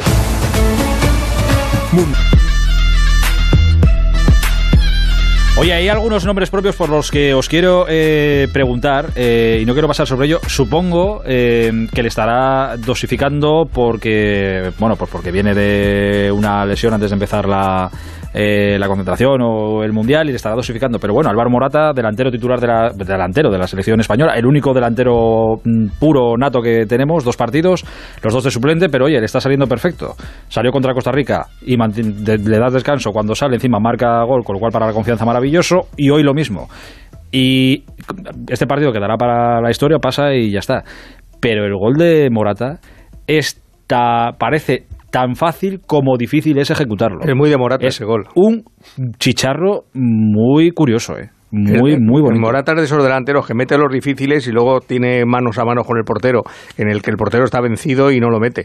Y el de hoy es un es que es muy difícil de meter, porque además lo mete difícil. con el pie derecho. Cuando ese roma- eso no lo normal es rematarlo según te viene con la izquierda. Y con Sule, que es el, el gigantón que de eso, ¿eh? que encima de él. Bueno, Morata ha, ha reconocido una- en alguna entrevista estos días que hace 10 días estaba lesionado. No ha dicho tenga, tenía molestia, no, ha dicho es que yo hace 10 días estaba lesionado. Por eso entiendo que Luis Enrique le está eh, Hombre, claro, dosificando. hombre, claro. Y los otros tres, además, el primer día meten siete goles, uno de ellos es de Morata, pero bueno, los tres titulares, pues bueno, pues tiro con estos tres hasta el día que tenga que sacar a Sí, este de verdad, porque Que tiene garantías. Claro. No, y porque... Alternativas. Pero es que Luis Enrique muchas veces lo hemos visto en partidos importantes contra Italia, en, en la Liga de las Naciones, en la Eurocopa, no recuerdo. eh, Morata estaba y había jugado de titular y sin embargo eh, jugó con, con Dani Olmo de, de falso delantero. Eh, Yo creo que Luis Enrique se ajusta según el rival y según las características de- del partido a unas alineaciones a otras sin mirar mucho los nombres. Esa es la, la impresión que tengo. Y es posible que en algún partido, quizá en el próximo, no sé, no veamos la defensa que hemos visto hoy. Me da la sensación de que Esa va, me da la sensación de que va a probar algún defensa central porque eh, quizá por las características del partido no es tan exigente. Es- puede ser complicado, pero no tan exigente como lo- los dos primeros. Y yo creo que a uno de los dos, a Eric García y Pau, y no sé si a los dos, eh, puede que les dé una oportunidad también. Es decir, que ya veremos. Es que el otro día contra Costa Rica no, no hubo opción a hablar de la, de la zona defensiva que siempre decíamos, antes de. Siempre hemos hablado de España y siempre decíamos, problemas en defensa y en el área es que no marcamos goles. Bueno, ya quedó claro contra Costa Rica que goles sabemos marcar y que podemos marcarlos, pero no hubo opción a hablar de la defensa porque es que Costa Rica no, no inquietó mucho a, a la defensa de la, de la selección. Eh, y es el segundo partido que repite con Rodri y como la porla, por es central. Y le pero ha funcionado. A Rodri lo ha, lo La, ha la idea orte- ahí. orteguiana de Rodri, me parece- orteguiana de nuestro Ortego, no del señor Gasel, pero vamos, le ha funcionado. Me parece Claro, pero eso te lleva Muy a- bien, Hernández Can- Eso te lleva, Cascante, a una, te lleva a una pregunta. Yo no tanto, ¿eh? ¿No confías tanto en los centrales que te has llevado y has descubierto ahora Rodri y te vale para esto y los centrales puros que has llevado no los siempre. ves ¿Qué ahí. tiro? ¿Del, del Bademecum o de la rutina de lo que me está funcionando? Pues si me está funcionando, ¿qué hago? Exacto. Es Yo que eso también va en el, en el Rodri no es un defensa natural. Y hoy, yo creo que En hoy el se lo ha gol, visto también. en el ¿eh? gol me parece. en una jugada. En el gol. En el gol se queda, se queda parado. O sea, no da ni dos pasos hacia adelante ni sigue al jugador que entra. Pero bueno, eso le puede pasar a cualquier defensa. Me parece una solución muy buena, sinceramente. Ahora, sería mu- mucho mejor que los defensas naturales Claro, los de- eh, los dieran de la cuna, talla claro. y que Rodri en algún momento pueda jugar en la posición de Busquets, que es su posición natural. Pasa que yo entiendo que a Luis Enrique le gusta, pero claro, luego salida de balón, pues hombre, seguramente un medio centro tiene mejor salida de balón que, un- que con que él y con la central. porta tiene con la tiene Con Laporta, sí. con, la- el- con él y con la tiene asegurada la salida del juego de ataque porque son dos jugadores que saben sacar el balón la porta además tiene un buen desplazamiento largo de balón también en un momento determinado Claro, pero Rodri, Rodri está haciendo un máster de central ahora. Sí sí Ahora es cuando está, que ya sabía, ¿eh? y tenía aprobadas muchas asignaturas, pero ahora es cuando está haciendo un máster de, de soy central. Y lo está haciendo en pleno campeonato del mundo. Bueno, no está mal. Oye, No, no, está bien, está bien. a mí me parece que es un jugador y excelente. Y bueno, lo que pasa es que hay que decir que Alemania, por, a pesar de, de que algunos crean que no es una, una gran Alemania, no una buena Alemania, yo creo que tiene los suficientes argumentos como para, para ganarte de, de, de- de 300, incluida el viejo delantero tanque, que lo han sacado, el Fulcrum, y al final eh, Neuer sacaba largo, los centros volaban uno detrás de otro, porque cuando se ponen a, a- a meter gente en el área y quieren ganar un partido, los alemanes tienen recursos, tienen todo tipo de recursos también. Pero yo pensaba, eh, a mí me gusta la solución de Rodri. Yo decía que hoy se le ve un poco más que no su posición natural porque le faltan minutos y partidos en esa posición. Pero es verdad que, que lo que tiene Luis Enrique de recambio en el banquillo no son unos troncos que solo sirvan para sacar balones por arriba. Se supone que ha llevado un estilo de central que va también con esas características Pau de Torres, jugar y sacar Guillamón. bien la pelota. Pau Torres, Y- Guillamón, ¿tiene alguno más? Yeri García. Guillamón y García, eso. sobre todo, son centrales a los que se les presupone una buena salida de pelota. Es decir, Los tres. El, el perfil es similar en todos los casos y aún así se decide por Rodrigo. Quiero decir, no es que tenga un, un central de otro tipo y diga, no, es que quiero uno que saque la pelota y pongo a Rodrigo. No.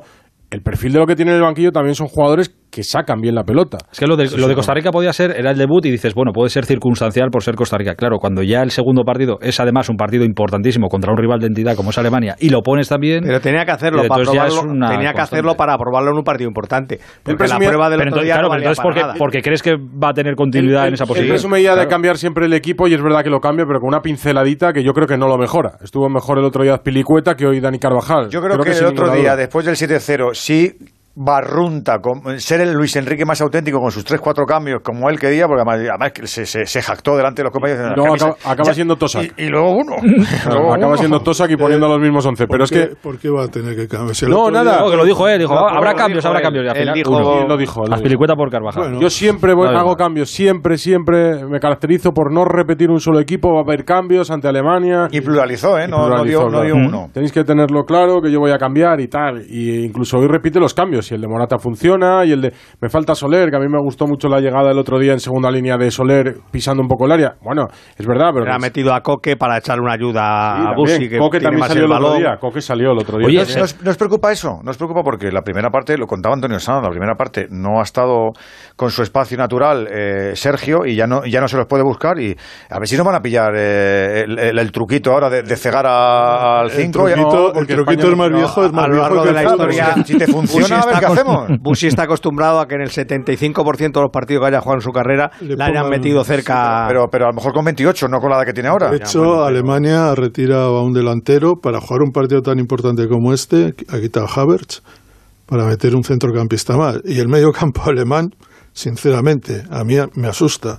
O sea, es Kimmich, Bayer, gran jugador, eh, Gundogan, Manchester City, gran jugador, Musiala, media punta, Musiala sí. gran jugador, no. Y Goretzka. y Goretzka, que a los equipos españoles les suele hacer un daño terrible, porque es muy buen jugador y con una potencia... Andaba hasta palos en la primera parte. Goretzka en el minuto Sí, en la 90 segunda también alguno, ¿eh? le ha robado un balón en, en carrera en velocidad Sí, sí, sí. A, a Nico me parece que era Nico, que Nico. Acababa de entrar sí, Goretzka sí. fue. Goretzka le ha hecho ahí un, un S de Por eso decía que centro del campo de Alemania y- muy, es y- bueno Y tiene mucho futbolista en el banquillo al que no hemos visto. Ha llevado mucho jugador en la posición de medias puntas, pues eh, Pablo Sarabia, Jeremy Pino, Ansu Fati, eh, que, que todavía no ha tenido opción. Es verdad que son dos partidos, pero por eso decía que los cambios han sido los mismos, porque no. Yo sí creo que contra Japón veremos tres, tres cuatro cambios. Sí, yo creo que también. Me parece, ¿eh? pero vamos. Os- Porque también por. Yo creo que Dani Olmo, Da-. Dani Olmo Mira, ha jugado que los dos partidos completos. Dos partidos. Dani Olmo. Ansu Fati no ha debutado todavía ¿eh? No. en el Mundial. Pues mira, ya, pues ya, lo- ya le tampoco. acabas de dar el nombre. Yo creo que el, Y jue- Sarabia el jueves le vemos. Puede ser, puede ser. Eh, no os imagináis, ahora que ya estamos hablando de, de lo de Japón y si habrá cambios o no habrá cambios, eh, nadie se imagina el, el megacombo mortal, ¿no? El megacombo terrible. No, no es tanto combo, es perder tu partido y que Joder, Sí, pero yo me que imagino, yo en el fútbol me imagino cualquier Tras Santi, no me lo digas así, me lo estás diciendo con cara muy seria y, al fin- y me voy a ir a cojonar a ¿Has, casa. has visto el partido Japón-Costa Rica? Sí, Japón ha tenido encerrado a Costa Rica 90 minutos, un tiro, un gol. Estas cosas pasan en el fútbol. Oye, ¿qué quieres que te diga? El portero japonés que el otro día contra Alemania No, estuvo extraordinario. El portero japonés contra Alemania hizo en una, en una misma jugada tres paradas. En la misma jugada. Y, y lo- luego la segunda parte lo paró todo. Y fíjate, hoy le tiran una vez y casi se lo mete él. Porque salta Sí, tarde, sí, salta mal, hace una cosa rarísima. se ha venido arriba. En el segundo partido claramente se ha venido arriba y se, ha confi- se ha confiado. Se ha confiado. Eh, bueno, eso será el próximo jueves, ¿eh? en el partido contra Japón. Recuerdo el combo terrible, que si perdemos contra Japón y Costa Rica gana a Alemania, eh, nos vamos para nuestra casa. Pero que no, que no. Vamos, que se puede No, dar, que no bueno, digo que no, bueno, pero que no. Vamos, que posible es, pero vamos, que, que no. que Es no. que con el fútbol yo no juego. ¿eh? No, si yo no me pensaba jugar nada, pero. Pues si en este mundial estamos viendo muchas cosas y muchas cosas extrañas. No, también. no está mal de sorpresas el mundial, ¿eh? Madre mía. No, chico. no, no, no va mal, no va mal. Oye, y otra que os quería eh, preguntar, es más eh, concreta. En mi fútbol, en mi cabeza, no. Pero vosotros, la mano que ha habido en el área de España de Busquets, ¿en España la Liga Española creéis que se pita? Hombre, algunos sí, algunos Sí. lo pi- Es que en España lo de las manos es un carnaval. Pero eso eso. para mí no es, no es penalti de No. ninguna Yo para mí no, En un está fútbol, abajo, pero- en un está fútbol, abajo, sí, separada, pero está abajo. Es como que el jugador No, alemán tira a darle a la, a la Esa mano también la explicó Pero- perfectamente Medina Cantalejo cuando dijo que algunos delanteros buscaban ya la mano del defensa. Sí, sí. Pero otra cosa es que todos los árbitros sigan el criterio de Medina. Como Oja- el criterio no es el mismo. Ojalá que, que Luis Medina Cantalejo eh, se esté viendo todos los partidos del Mundial, o casi todos, y que cuando acabe el Mundial eh, y haga la reunión pretemporada, árbitros, sí. le diga, mira, vamos una- a ver si la doctrina FIFA la aplicamos entre todos, porque con las expulsiones, eh, con los... Yo sé, yo creo que arbitralmente no se le puede poner un Oye, pero a, los, a la treintena de partidos que llevamos. Tiempo de- el, tiempo de el- añadido. el árbitro de hoy me ha parecido sensacional. Sí, No muy bien. Makeli, muy bien, muy bien, muy bien. Pero tiempo de añadido ya ha sido normal. Sí, llevamos. Ya veo el Mundial y digo, igual son ayer y 15 hoy han minutos, bajado un ¿no? poquito. Sí, han bajado un poquito. diapasón. Nos ha dicho Andújar una cosa que yo no había caído, que cree que los partidos donde hay goles ya por celebración ponen un minuto más. Sí, eso que es no verdad. Que no es habitual. Pero yo Pero creo estamos que... viendo 10, No, 12, pero ya bueno, ayer 15 y fue el otro día circunstancial. han bajado, ¿eh? Sí, yo creo que... Colin ha dado una orden Sí, de, de bajar, bajar un bajar el poquito. Oye, bastón. chavales. No, no, es que hemos tenido partidos de, de entre casi medio, 20 minutos 14. más de Sí, extra sí. time, hombre. No, el, el- fue el de, el de 15, pero ¿qué pasó? Hubo un partido de, Inglaterra, 15. De porque Inglaterra se- por la lesión de... Porque estuvo el portero, el portero de Qatar estuvo 10 minutos que yo, es. yo pensaba hubo- que le tenían que sacar con un- en helicóptero. Y hubo ahí, mucho vamos. tiempo de añadido también en, la, en el, rodillazo del portero de Irán a, Ah, a Claro. su jugador. Sí, sí. De- el de Arabia Saudí. De Arabia De Arabia Saudí, el que le ha destrozado la mandíbula. Que la, bueno, la si fuera solo la, La mandíbula, mandíbula la, la ha hecho le un ha estropicio que no vea. dejado Los arbitrajes son. Muy buenos en general. Sí, Para mí, bien, muy bien. El, el pero al arbitraje es que el inaugural lo tendría que haber pitado Frapar. Frapar, correcto. sí. Y de los partidos que hemos visto hasta ahora y de los que conocemos de asignaciones, todavía no se le ha asignado ninguno a ellos como árbitro principal, como árbitra principal de los partidos. Que tiene- en Qatar, les- les tienen de cuartos. Le han dado el Para levantar el Estados cartel. Y se lo han eso, dado a, ya que estamos en. a Mateo Laoz. ¿Cuál? sí, El Estados Unidos-Irán que pita el jueves. Seis Eh, o siete árbitros que repiten en la ese, ese jornada y partido tiene dinamita, ¿eh? Es mejor que el otro Dinamita deportiva, dinamita política. Política. Todavía recuerdo. Te iba a decir, no sé si dinamita es la mejor palabra para... Quique la- lo recordará en el Mundial de Francia. Se enfrentaron Irán-Estados Unidos Sí, sí. con una tensión terrible. Se lo llevó Irán a aquel partido. Hay un, hay un, claro, nos queda por ver también un Inglaterra-Gales, que oye, no, no va a estar mal, claro. Estará, irá el rey. Bueno, Gales está ya, me parece. Sí, está de retirada. Lista de, lista de papel. Oye, tampoco... Ahora, siempre esperado. son estos partidos entre vecinos, cuidado. Sí, sí. Cuidadito, a los- si es que los vecinos son el enemigo cerca, cerca. Eh, oye, la- y la última que, que os hago es que eh, me he quedado con ello porque, ah, ¿te acuerdas que hemos escuchado a Rubiales al principio de- del... Sí, antes de- cuando del lo han los compañeros de televisión española. Exacto, de televisión española. Y le han preguntado y le, le preguntaban por la continuidad de Luis Enrique, que ese es otro tema que está ahí, que no estamos en esas ahora, pero que en algún momento eh, llegará el, el asunto. Cuanto más lejos mejor, que significará que- Eso me extraña, que por ejemplo, que no haya salido en un, en un, en un Twitch. ¿El Me futuro? llama- me llama sí, sí, sí, sí, atención. sí, Sí, sí, Pero le preguntaron, pero lo despejó sin... A eso me refiero, que no haya querido ahondar ahí, que No, no, no. que no tiene ningún tipo de interés. Que no está en esas. Eso dijo que, que no, Que ya lo hablarían y que Co- lo que cosa, que lleva razón, no está en eso. De todas maneras, eh, luego le preguntaron, eh, espérate, te lo voy a decir, le preguntaron por una carrera de bicis, que creo, no sé en qué mes se corre, pero se debe correr en, la- en el primer semestre de- del año. ¿Y fue una trampa, una pregunta trampa o qué? No, porque él, claro, es- y le preguntaron, ¿pero vas a correr esta carrera? Y dijo, sí, la quiero hacer porque la he hecho dos veces y si la corres tres te dan un título de no sé qué. Si no puede. Y claro, se quedó ahí dudando y, Por la fecha, y ¿no? terminó diciendo, ya veremos, a ver lo que hago, lo que no hago. Eh, si estaría, claro, y si las fino, ¿eh? Vamos, estás con Sí, la sí, lupa. sí, es que claro, en el- hay que, hay que Esto estar es- a estamos en primero de Luis Enriquismo. Hay que estar a todas. Yo creo, sí. creo que en un mundial eh, cualquier de- tipo de declaración que ayude a, por una parte, a conservar la, la calma y a no, a a no enredar, es tan importante como terriblemente malo cualquier declaración que saque el foco de, De lo que tiene que del mundial y lo lleve a otra no parte. Por el- ejemplo, no el por ejemplo la, No, no, renovación. no, no. Y yo creo que en ese sentido ya puede decir lo que quiera el presidente de la federación. No, no, no, si no ha dicho, no ha dicho nada, o sea, ha dicho que hablarán después, lo, lo que llevan diciendo mucho tiempo, pero me he quedado con que ha dicho eh, Rubiales, le han preguntado, ¿y qué vas a hacer para retenerle con todos los halagos que está recibiendo y tal? Oye, que es verdad, y merecidos. Y Rubiales ha dicho, bueno, sabemos que está en el top 10 eh, mundial. Y ojo, eh, top 10 mundial, Se me hace muy largo la, la horquilla, ¿no? Eso es lo que pensaba yo, digo, si dices top 5 igual tampoco, Claro, o no lo top sé, tres, oye, o top porque para tres. algunos era el top 50, para vosotros es top 10 mundial o acotaríais un poco más y subiríais el, el Como- asunto. Como entrenador. Sí, no, hombre, como persona Como no- entrenador barra seleccionador. como cocinero no sé. Como dietista muchos huevos. A mí me gusta, me gusta como entrenador. Hombre, y a mí. Pero ya ya, pero top 10 mundial, acotaríais un poco Top, más. top 3. ¿Cómo se Venga. hace eso de medir los, los- No lo sé, no lo yo, sé. yo creo que de, No lo sé. de los entrenadores, iba a decir jóvenes, pero ya no es un chaval, por cierto. 52 años. 52. Pero- es un chaval, Santi. Si lo eres tú, no lo va a ser.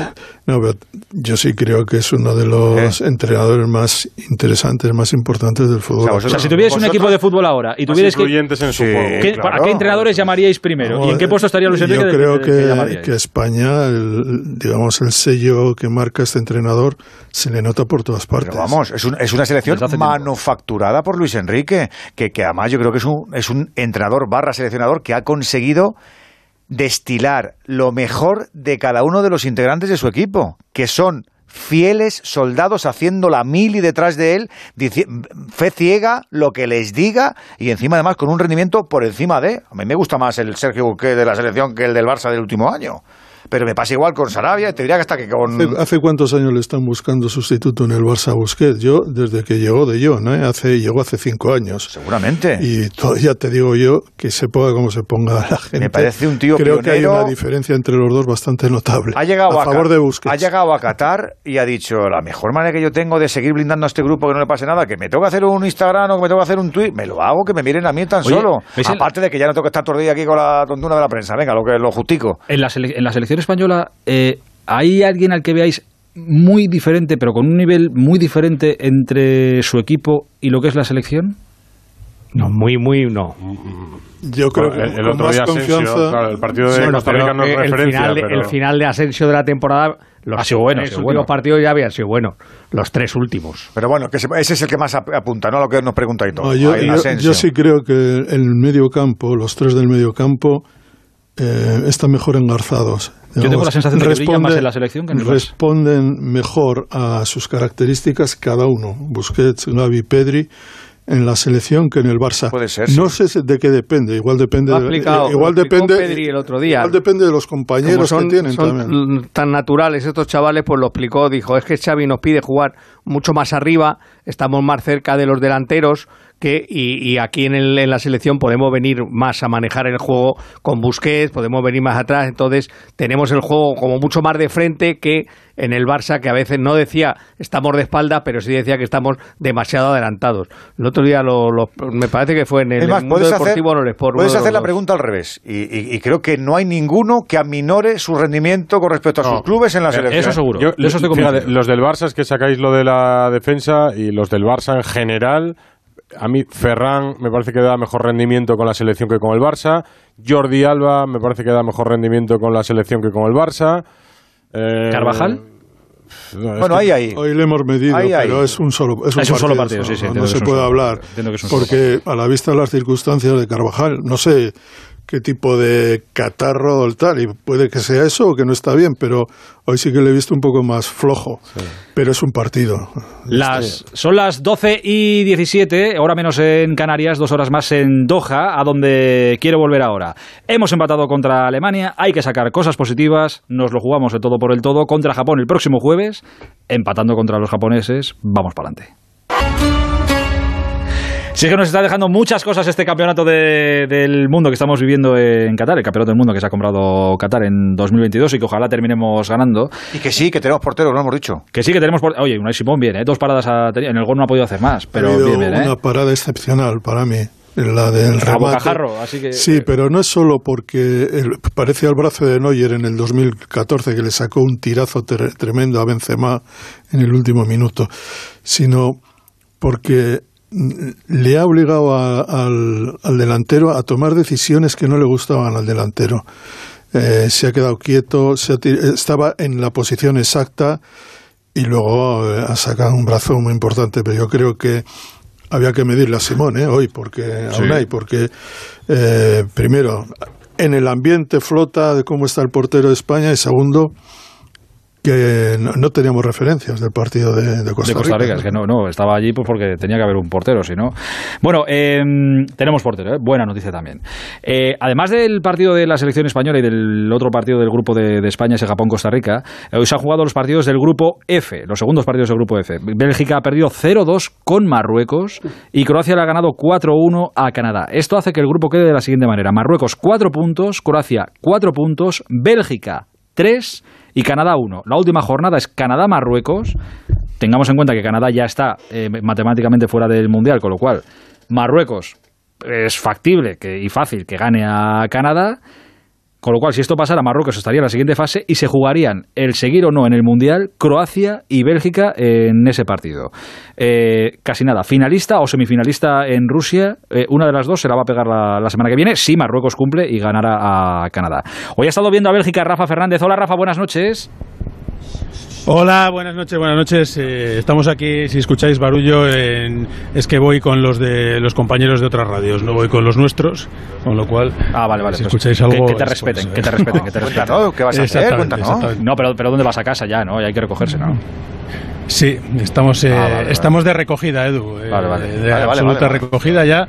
Vale, Eh, no- no- Sí, tendremos con- aquí algún animador. eh, Sí, eh, Alexis, algún mira, animador. se está viniendo arriba. Me, me parece bien. Que se venga No, arriba todo lo que sea que Alexis se venga es- arriba. es- parece bien. exacto. Se está viniendo arriba, señor. ay, sí, ay. señor. Se está viniendo arriba Alexis. O sea que. bueno, Oye, que, que nosotros estamos en una, Eh, en una situación sí. privilegiada que ya la querían los belgas para, para ellos. ¿Cómo se han marchado de, de allí después de palmar 0-2 con Marruecos?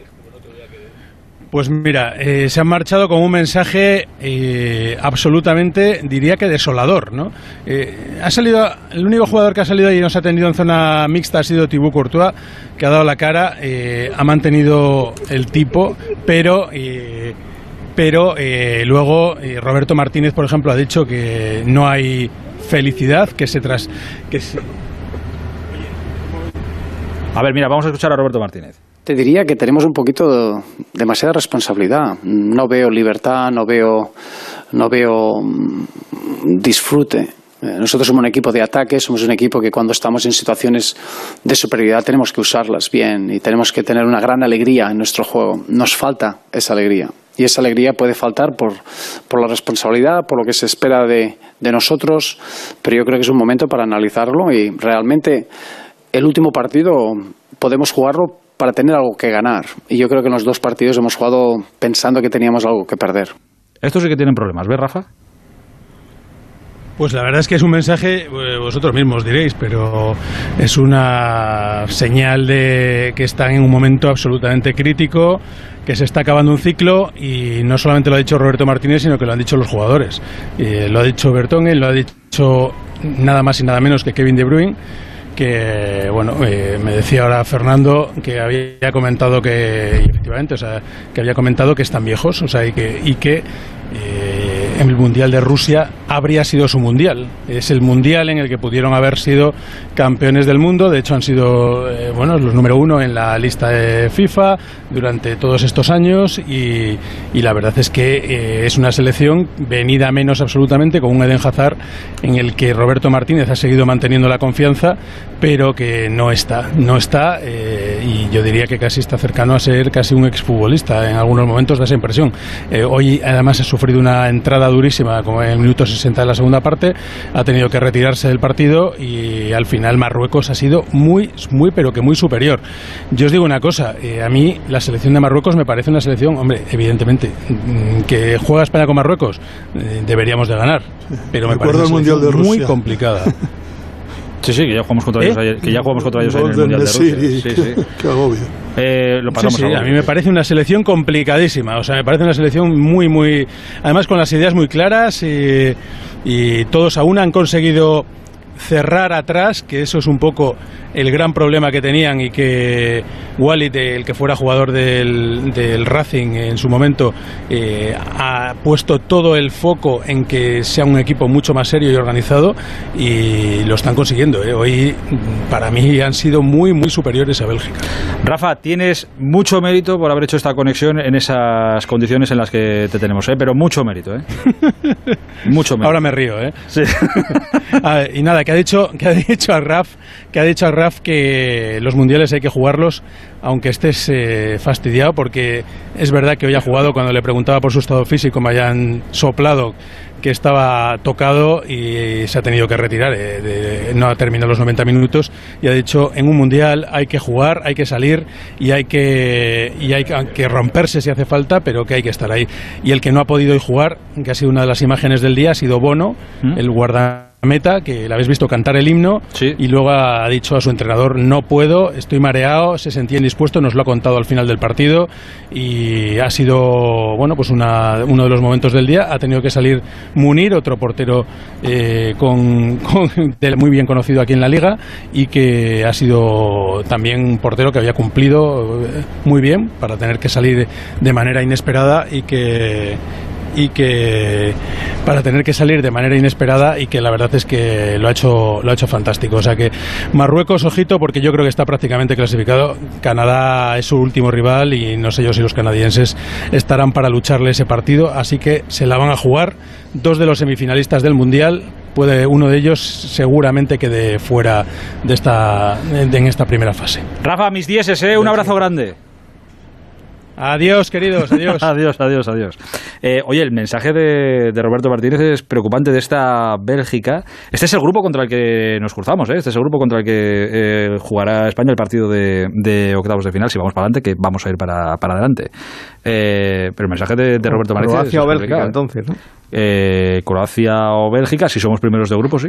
Tiene toda la pinta si ¿Cuántos Marruecos tiene? Marruecos tiene cuatro, ¿no? Marruecos 4, Croacia 4, Tiene Bélgica cuatro, 3, claro, Canadá 1. Pero Croacia tiene la diferencia de goles, no sé cómo está, porque haya metido cuatro. O sea, puede ser primero Croacia todavía. Puede ser, sí, sí, Canadá. Lo que pasa es que, claro, sí. nadie cuenta que Canadá gane a Ah, Marruecos. Pero bueno, sí, que esto es un No, mundial no, que puede si, pasar. si gana. Marruecos, si gana Croacia, Todo puede pero pasar. depende de la diferencia de goles que con la que llegue cada uno. Pero este- ¿estáis de acuerdo en que a Bélgica se le pasó el arroz ya en Rusia tal? Está claro. Sí, eh, a ver, que aquel era mundial, sí, pero a tufo de fin de Es que además es en muchas líneas del campo. Encima se le lesiona a Lukaku, que para era eh, para la forma de jugar Se de, el 81, me parece, en el Claro, 80. La, la forma de jugar de me Bélgica era un jugador importantísimo porque era el que hacía al resto del ataque re- eh, rotar, él venía, tocaba, entraba De Bruyne, entraba Carrasco, entraba Hazard y luego los de atrás es que alguna vez también tienen que alguna vez tienen siguen cumpliendo años, siguen cumpliendo años, siguen jugando Bertongen, Alderweireld, que Sí, pero a mí me, me parece sorprendente eh, Es que le haya no dicho haber de- visto en a, mí lo que me- Mundial. a mí me parece sorprendente que le haya dicho De Bruyne de la forma que lo ha dicho. Lo ha dicho, somos viejos. Es Somos porque, viejos. porque es una Bélgica, cuando hablabais de los cambios generacionales y de jugadores que hubo entre los mundiales, mencionabais Sudáfrica a Brasil, Brasil a Rusia. Si miráis la Bélgica que eliminó a Brasil en, El 2018. en 2018, es una Bélgica parecida, no, eh, es una fotocopia. Casi es la si miramos el de 86 2014, del- es prácticamente en un 80% muy parecida. Es, es una Bélgica que Sí, va pero- envejeciendo con los mismos. Mira, pero hablábamos antes de qué jugadores están eh, con la selección muy diferentes a cómo están en sus clubes. Y decimos que la selección seguramente mejora siempre a, a los jugadores. Es una acción. Pero en Bélgica. es solo una acción de hoy, la de Courtois. No, no, no, no, no, no, te, Ah. no, no te hablo de, de Courtois. Ahora hablamos de Courtois si queréis. Pero iba a decir a eh, Kevin De Bruyne. Y, joder, en el City ves a un jugador pero y en la selección es otro. Es, en este mundial, por ejemplo, en Es estos dos partidos. una, una cosa es, eh, vamos a ver, De Bruyne tiene que hacer muchas cosas y no puede hacerlas pues porque el equipo no funciona. Lo que pasa es que él está en, una en la mecánica de un equipo, en el Manchester City, que es opuesta a la de, a la de Bélgica. Entonces muchas veces hemos visto jugadores que son buenísimos, pero si la dinámica general Es no mala. funciona, pues acabas impregnándote también de esto. Yo, yo creo que De Bruyne, que tiene ya 32 años, ¿eh? pero en el Manchester City está súper arropado, conoce eh, y le conocen, sabe, de- sabe la importancia que tiene, sabe que es una máquina muy muy perfeccionada de jugar a fútbol, mientras que lo que he visto de Bélgica ha parecido un equipo que no digo que haya tirado la toalla, pero me recuerda mucho a la selección española del 2014, ¿no? Que también Sí, define ciclo, define ciclo. Huele a naftalina. Y yo Y creo que también la del propio joder, Roberto, joder. ¿eh? Yo creo que el propio Roberto tiene pinta que a lo mejor, no sé, ¿eh? Pero dice, no sé. Bueno, ya- ya le ya han me hecho director deportivo también y claro, ahora la situación de Roberto Sí, pero Robert- Roberto complicada. tiene cartel para salir de, de entrenador, de- ¿eh? de finalizar o- ciclo de la para- selección. O para, y- fichar, para fichar a uno si le apetece y subirse al despacho. ¿Sabes qué pasa? Que Roberto Martínez siempre hacer. terminará con la espinita de si se va de Bélgica y es un fin de ciclo, se- de, joder, tenía la mejor generación de futbolistas belga Sí, pero en los últimos pero años. yo no- Ah, yo no sé cómo- tenía Francia. Yo no sé cómo estos Claro, pipiolos, claro, pero ya, yo ya. creo que Bélgica ha vivido casi siempre en los últimos años, al menos en los últimos dos lustros, por encima de sus expectativas, ¿no? Yo sé. Porque, Hombre, no, ya verás, ya verás, ya verás, outsider Bélgica. Y bueno, individualmente tenía jugadores de mucha calidad y que estaban triunfando todos en sus, re- en sus respectivos equipos. Y entonces, claro, Sí, sí, pero sí. cuando se sí, juntaban... individualmente son todos muy buenos, pero da- no Brasil lleva el mundial desde hace acuerdo 20 años, ¿no? El meneo que le metió Japón, aunque luego remontaran, eh, el- fue fue tremendo. Y luego, bueno, tuvieron porque Japón se le fue la olla en aquel partido. Pero bueno, sí, yo creo que Bélgica está tocando a su fin. Japón, ¿eh? No te olvides. ¿Eh? Japón. Japón, Japón, Japón. Por cierto, eh, ¿habéis visto el, el primer gol que le meten a... Es que está Anita empeñada en que fallado hoy, hoy Courtois. Vaya, ¿y eso por qué? eh, porque Ana, ¿qué en le el- pasa con Courtois? porque en el No, primer, en en el el- primer gol es verdad. en- Pero es que a mí me sorprende mucho que no haya hoy un jugador de, de Bélgica tapando el primer palo en esa falta. Pero es un error Que de por- Courtois, da igual. E- Esa falta en concreto para mí es un error de Courtois. Yo creo que es un error de que Yo no haya un jugador de Ya Bélgica no ahí, se ponen en el primer jugadores palo. en los palos. En el Muy primero, veces ya. Esas faltas laterales, Ni en el, ni en el corto. Y es que ya se lo habían hecho antes, en el gol que le el más anulan. cercano al lanzamiento ni en el más lejano. En Ni- el gol que le anulan por fuera de juego ya se lo habían hecho también, Yo- que le hacen una pantalla a Courtois. Yo creo que hay alguna responsabilidad, pero hay res- más responsabilidades en ese gol. Para empezar, el jugador que se cruza por delante Sí, bueno. eh, tapa todo y ahí no ves el remate. Y yo creo que el, el- el defensa está dormido, sinceramente. O sea, llega, hay un marroquí que llega, que es lo que tiene que hacer, y hay un defensa que, Que no, no hace lo que tiene que hacer. Que no aparece, Si claro. luego se tenía que haber tapado más el primer palo, no, no lo sé. Quizá tenga algo que ver eh, Courtois, pero creo que la defensa, como todo el equipo, está dormida. En fin. So- Perdón sobre todo si te lo hacen ya por segunda vez. Claro. Es correcto, es correcto. Eh, bueno, pues nada, eh, ¿contra quién preferís eh, enfrentaros? Ya que estamos así. Eh, Croacia, recuerdo que ha ganado hoy. Cualquiera cuatro, ¿no? menos Croacia. O sea, pues entonces tú prefieres Bélgica. En ese Bélgica-Croacia tú vas con Bélgica a Marruecos. muerte. No, yo a mí eh, Croacia es el típico equipo, y por cierto le recuerdo Francia en, el, en la Eurocopa de Francia. Sí. Dan muchos problemas. Eh, es un equipo que se adapta, que le- no lo sé, difícil, que dice, Oye, bueno, hoy le he visto exótico incluso, madre mía, el Kramaric este, qué, qué carrera, qué galgo, qué, qué, qué- qué instinto para rematar. Primer día, jugó- no, primer día estuvo Nada, mal. nada, nada, nada. Y hoy ha empezado a jugar bien, yo Sí. creo, a partir de ya por delante en el marcador y entonces...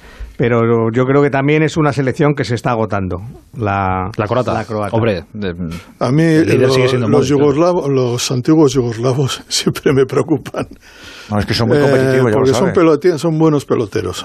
Entonces, quere- entonces queremos que, teniendo en cuenta que Marruecos puede ganar a Canadá, eh, en ese Bélgica-Croacia, donde se lo van a jugar todo, por Yo todo creo- vais con Bélgica todos. yo- España-Marruecos, ahora que estamos tan amiguitos, ¿no? Pues venga, España-Marruecos. Espa- España-Bélgica, si es esto lo que he visto de Bélgica, encantado de la vida. Sí. Pues nada, pues oye, eh, vamos con los belgas, ¿no? Somos cuatro y hemos hecho tres, ¿te has dado cuenta? Ya que, ya que estamos, No, vamos, ponemos de acuerdo. Vamos con los vamos con los belgas. Eh, hasta ahora eh, nos hemos dejado algo más de, de comentar que, quería- que quisierais comentar de este mundial. Bueno, antes os recuerdo que mañana a las 11 de la mañana juegan Camerún y Serbia, que a las 2 de la tarde juegan Corea y Ghana, que a las 5 de la tarde juega Brasil y Suiza. Todavía eh, sin Neymar, porque ayer tenía el- esta mañana he visto una foto creo y tenía todavía el tobillo como, como mi cabeza. No, la cual- foto era como yo pensaba, digo, ha puesto el del tobillo de la No va, no va a jugar seguro ni hoy, ni mañana, ni el, tercer partido. No creo que le haga mucha octavos- falta a Brasil. hasta Octavos no va a jugar. Si es que en octavos puede jugar. No creo que le haga mucha falta a Brasil, Neymar, visto lo visto, para pasar a octavos. Eh, cuidado con Suiza, ¿eh?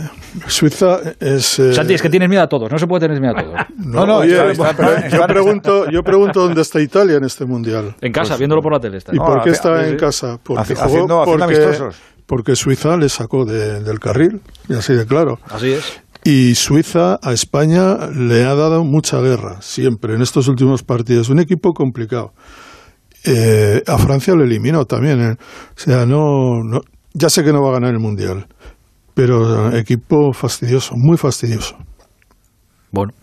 Eh, cuidado con los suizos mañana contra Brasil. Tengo ganas de ver a Brasil. No, no, no que, no, que no me río, que no me río. Ma- mañana cuando esté contando... Te si riendo para carcajadas, vamos. No, no, que no me río. Que sí, que no me que río. sí, sí que no, que no, que no me río, que no me río. Ya verá mañana... Pero mañana me- dilo claramente. Me estaría acordando de ti cuando Brasil pierda mañana 0-1 con Suiza. No, diré, no. joder, mira lo que dijo Santi. Te vas a acordar cuando gane 3-0 Brasil.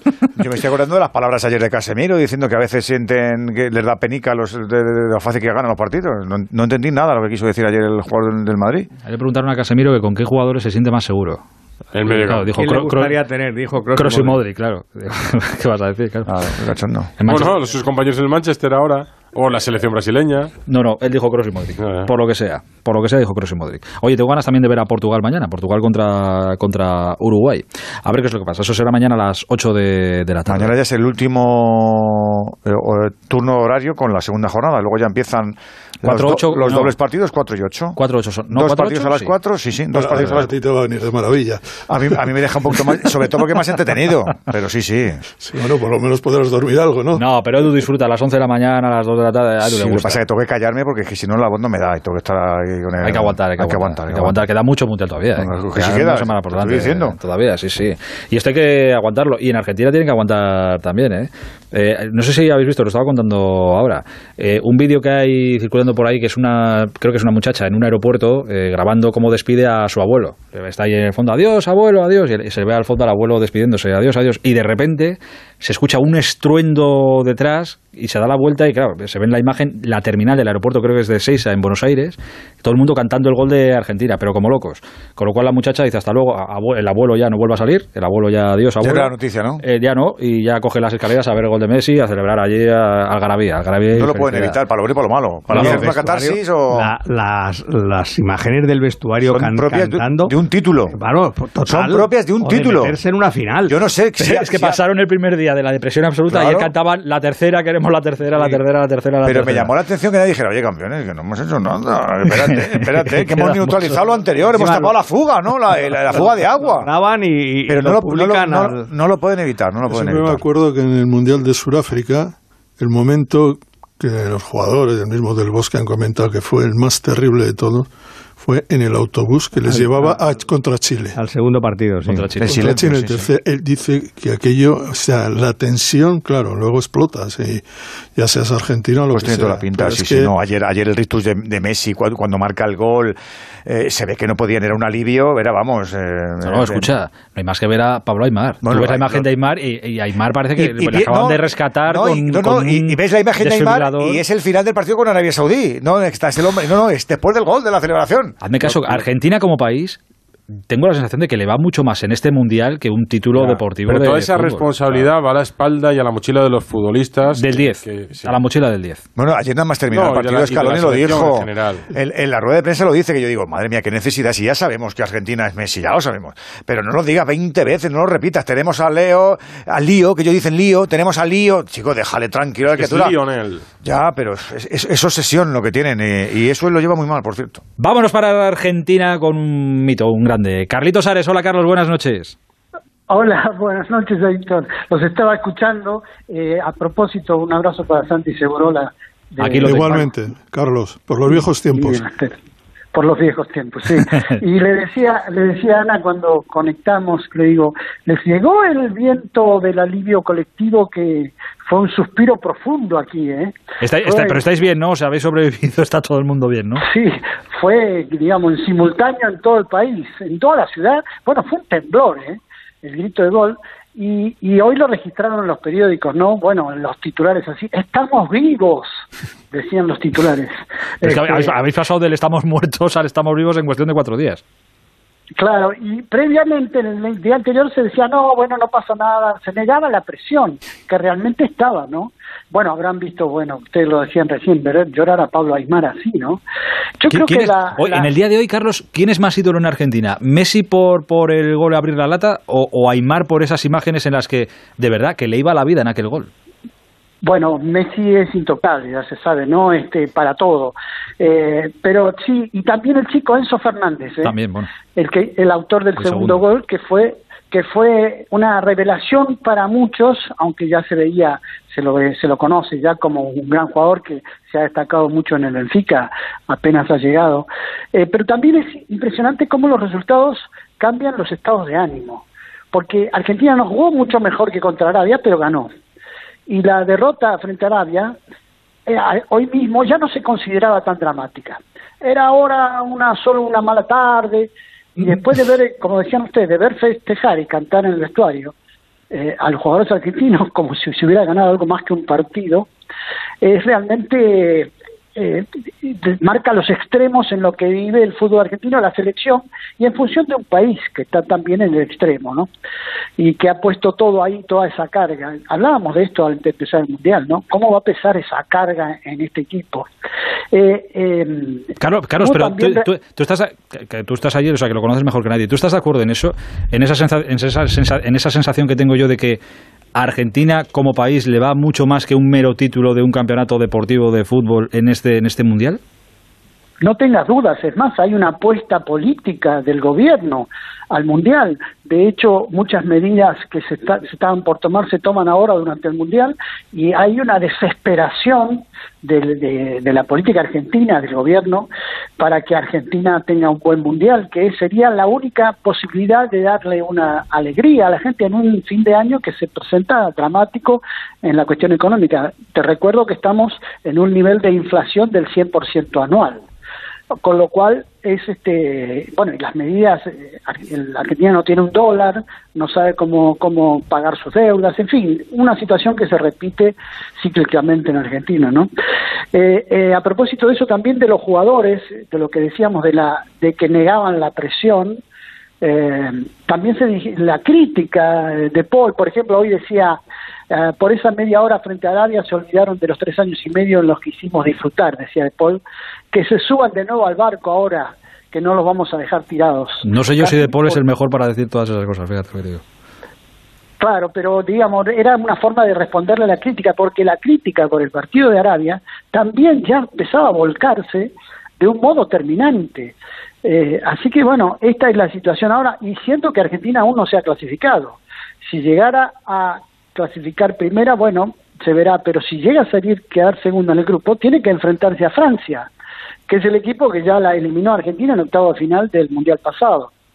Así que digamos que la, la, satisfacción más grande para, creo yo, los aficionados argentinos fue la revelación de Enzo Fernández, un chico de 21 años que apenas jugó un, un tiempo en el River, que se llama Enzo por Enzo Francescoli, su ídolo, porque toda la familia es de River, y que se fue muy joven eh, apenas este, jugó un año en el River, se fue al Benfica y, allí se convirtió en figura y es realmente una revelación. Como dato final, solo para recordar un algo que tiene que ver también con lo de hoy, que es este que no se conocía cuando Enzo Fernández tenía 15 años y Messi en aquel momento había renunciado a la selección diciendo que bueno que no era para él, que había perdido finales, que ya estaba, que dejaba a la selección.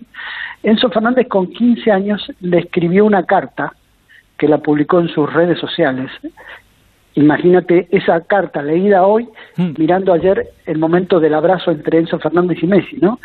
Y la, y la carta, que es una carta un poco larga, pero dice, se pregunta, le escribía Fernández con 15 años, le decía, ¿cómo te vamos a convencer nosotros que somos unos muertos? ¿Cómo te vamos a convencer nosotros que en nuestra vida tuvimos el 1% de presión, de la presión que tenés en tus hombros? Que te levantás a la mañana y te mirás al espejo y sabes que una multitud de más de 40 millones de habitantes no solamente quiere que hagas las cosas perfectas, sino que ridículamente se ha impuesto que pueden exigírtelas. Era una carta más larga de un chico de 15 años, el que ayer se abrazaba con Messi después de convertir el segundo gol. Y además, y, y, cómo le abrazó Messi, ¿eh? porque ayer, sí. era... Sí, sí. Era un abrazo eh, sincero, o sea, de la satisfacción, más que por la satisfacción del gol, yo diría casi por quién lo había marcado, la impresión que, que me dio. Carlos, una pregunta. Yo sé que Lautaro es titular en Argentina y lo va a ser, pero también tengo la impresión que otro de River, como eh, Julián, Julián, ayer le dio Julián Álvarez un poco, le dio más dinámica, le dio más eh, asociación que Lautaro al equipo.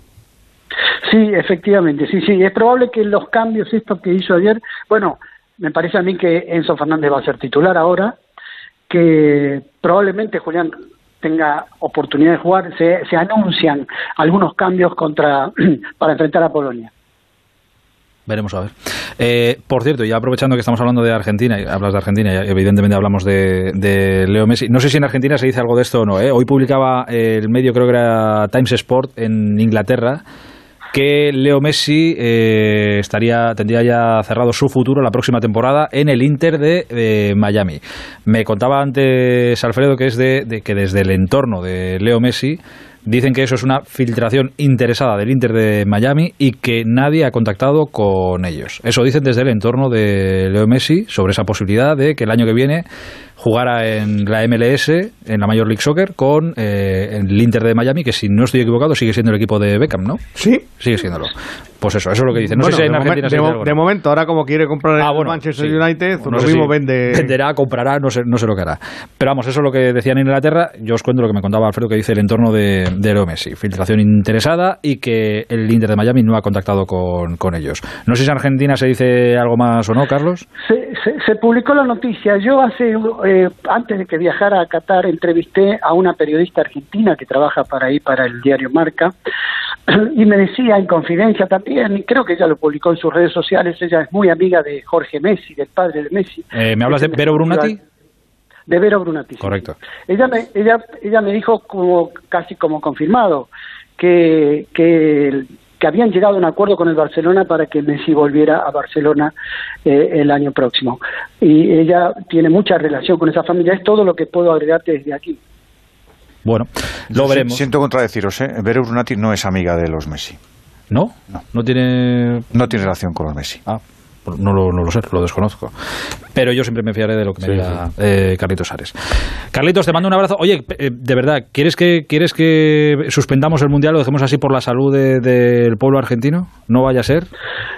No, no, no. Yo, que siga, ¿no? Como, vale, vale. Como, como, como, aficionado al fútbol y hoy mirando jugar a España, podría decirte, eh, ya sé que con el resultado opuesto es difícil, pero eh, todo el tiempo tuve la sensación de que España dominaba este partido y podía ganarlo, eh, si no, bueno, si no, si hubiera, me parece a mí que se retrajo demasiado después de, de convertir el gol, pero lo, España juega, de los equipos que he visto, es el que mejor juega. Eh, a ver hasta dónde nos dura, Garritos. Ya iremos comparando nuestras alegrías y nuestras tristezas. Te mando un abrazo gigantesco, cu- cuídate mucho. Igualmente, buenas noches. abrazo, Carlos. Joder, no, sé- Gracias. no sé ni hablar, llego a ya que, que no sé ni, ni, ni hablar. Eh, por- Vete a las 2 de la tarde, Sí. Tigre, campeón. Pues imagínate cómo estaría a las 2 de la noche. Eh, no, es que me estaba acordando ahora de, de Vero Brunati y como hemos empezado esto hablando de la situación de Luis Enrique- no de eso. Como hemos hablado de la sí. situación de, de Luis Enrique, me estaba acordando de Vero Brunati, compañera periodista. eh, su marido era eh, Topo López, también Claro, periodista, claro. fallecido. En el eh, Mundial de Brasil. 2014. no, sé, no quiero equivocarme, no sé si fallecido, eh, asesinado o fallecido. No, no, un accidente fue, En ¿no? acci- fue un accidente, sí, ¿no? sí, Bueno, un sí, accidente de coche. taxista. Eso es, eso Accidente es. de coche con un taxi. es. Fallecido en el Mundial de, De de Topo, Brasil. sí, sí. Eh, eh, claro, es- y esta compañera también ha seguido su vida, sigue cubriendo mundiales, sigue Y es trabajando una en crack, esto. es una crack, pero... Es una fenómena, pero que, que pero- fíjate pero- tú también que cada vez que vaya a un mundial, pues Pero recordará también tanto, todo tanto Jorge como todo el entorno le- eh, les gusta decir que no tienen relación, que no pasa nada, pero no la tienen. Cuando con todo lo del Barça, eh, cuando tú vas a preguntar, te dicen, no, yo, yo tengo relación con los Messi porque he trabajado con, con ellos, por- y tengo, tengo los teléfonos y les, les pregunto, y cuando no me contestan, pues digo, no me han contestado, y cuando me contestan, me contestan. Entonces la pregunta fue, eh, no tiene ninguna relación con nosotros. Es que estoy leyendo el mensaje ahora. Lavero no tiene relación alguna con nosotros. Esa es la realidad. Estás autorizado a decirlo en la antena. Esto fue el 14 de septiembre cuando se habló de lo de Volver al Barça. de volver al Barça. Vale. Pues dicho queda. Yo os cuento lo que me, lo que me decían. eh, que el Inter de Miami no se ha puesto en contacto con, con los Messi. Esto a colación de Eso, esa información. eso también es verdad. que dirían que, que decía esa información que el año que viene veríamos a Messi en Miami, que oye, tú a saber si, eh, pero que ahora mismo no habían contactado con, con ellos. Caballeros, ha sido un rato muy agradable este que hemos pasado con, con toda la Entre gente de nosotros. la audiencia de Onda Cero y entre nosotros y pues sí, ha sido un rato muy, muy agradable, os lo agradezco mucho y Pues pues, nada, también, descansar y a ¿A qué, seguir a qué hora has llegado? del esta mañana? ¿A qué hora has llegado? A la radio, no al, no al programa, ¿eh? a la radio. ¿A las 10? ¿A las 11? A las No, 10. a las 12 y cuarto. A las 12 y cuarto. Bueno, pues 12 y cuarto. son 12 horas y pico que estás aquí. está bien. Qué mala leche tienes, ¿eh? Qué mala leche tienes. Ah, ¿Pero a ti a qué hora te he escrito? A las 7 de la mañana. no pasa No, a la tarde, tampoco. No, tanto. no, a la tarde no. Te he escrito A mediodía. Queridos, muchísimas gracias. Sé que tengáis una buena semana. Adiós, adiós, Un beso, adiós. adiós.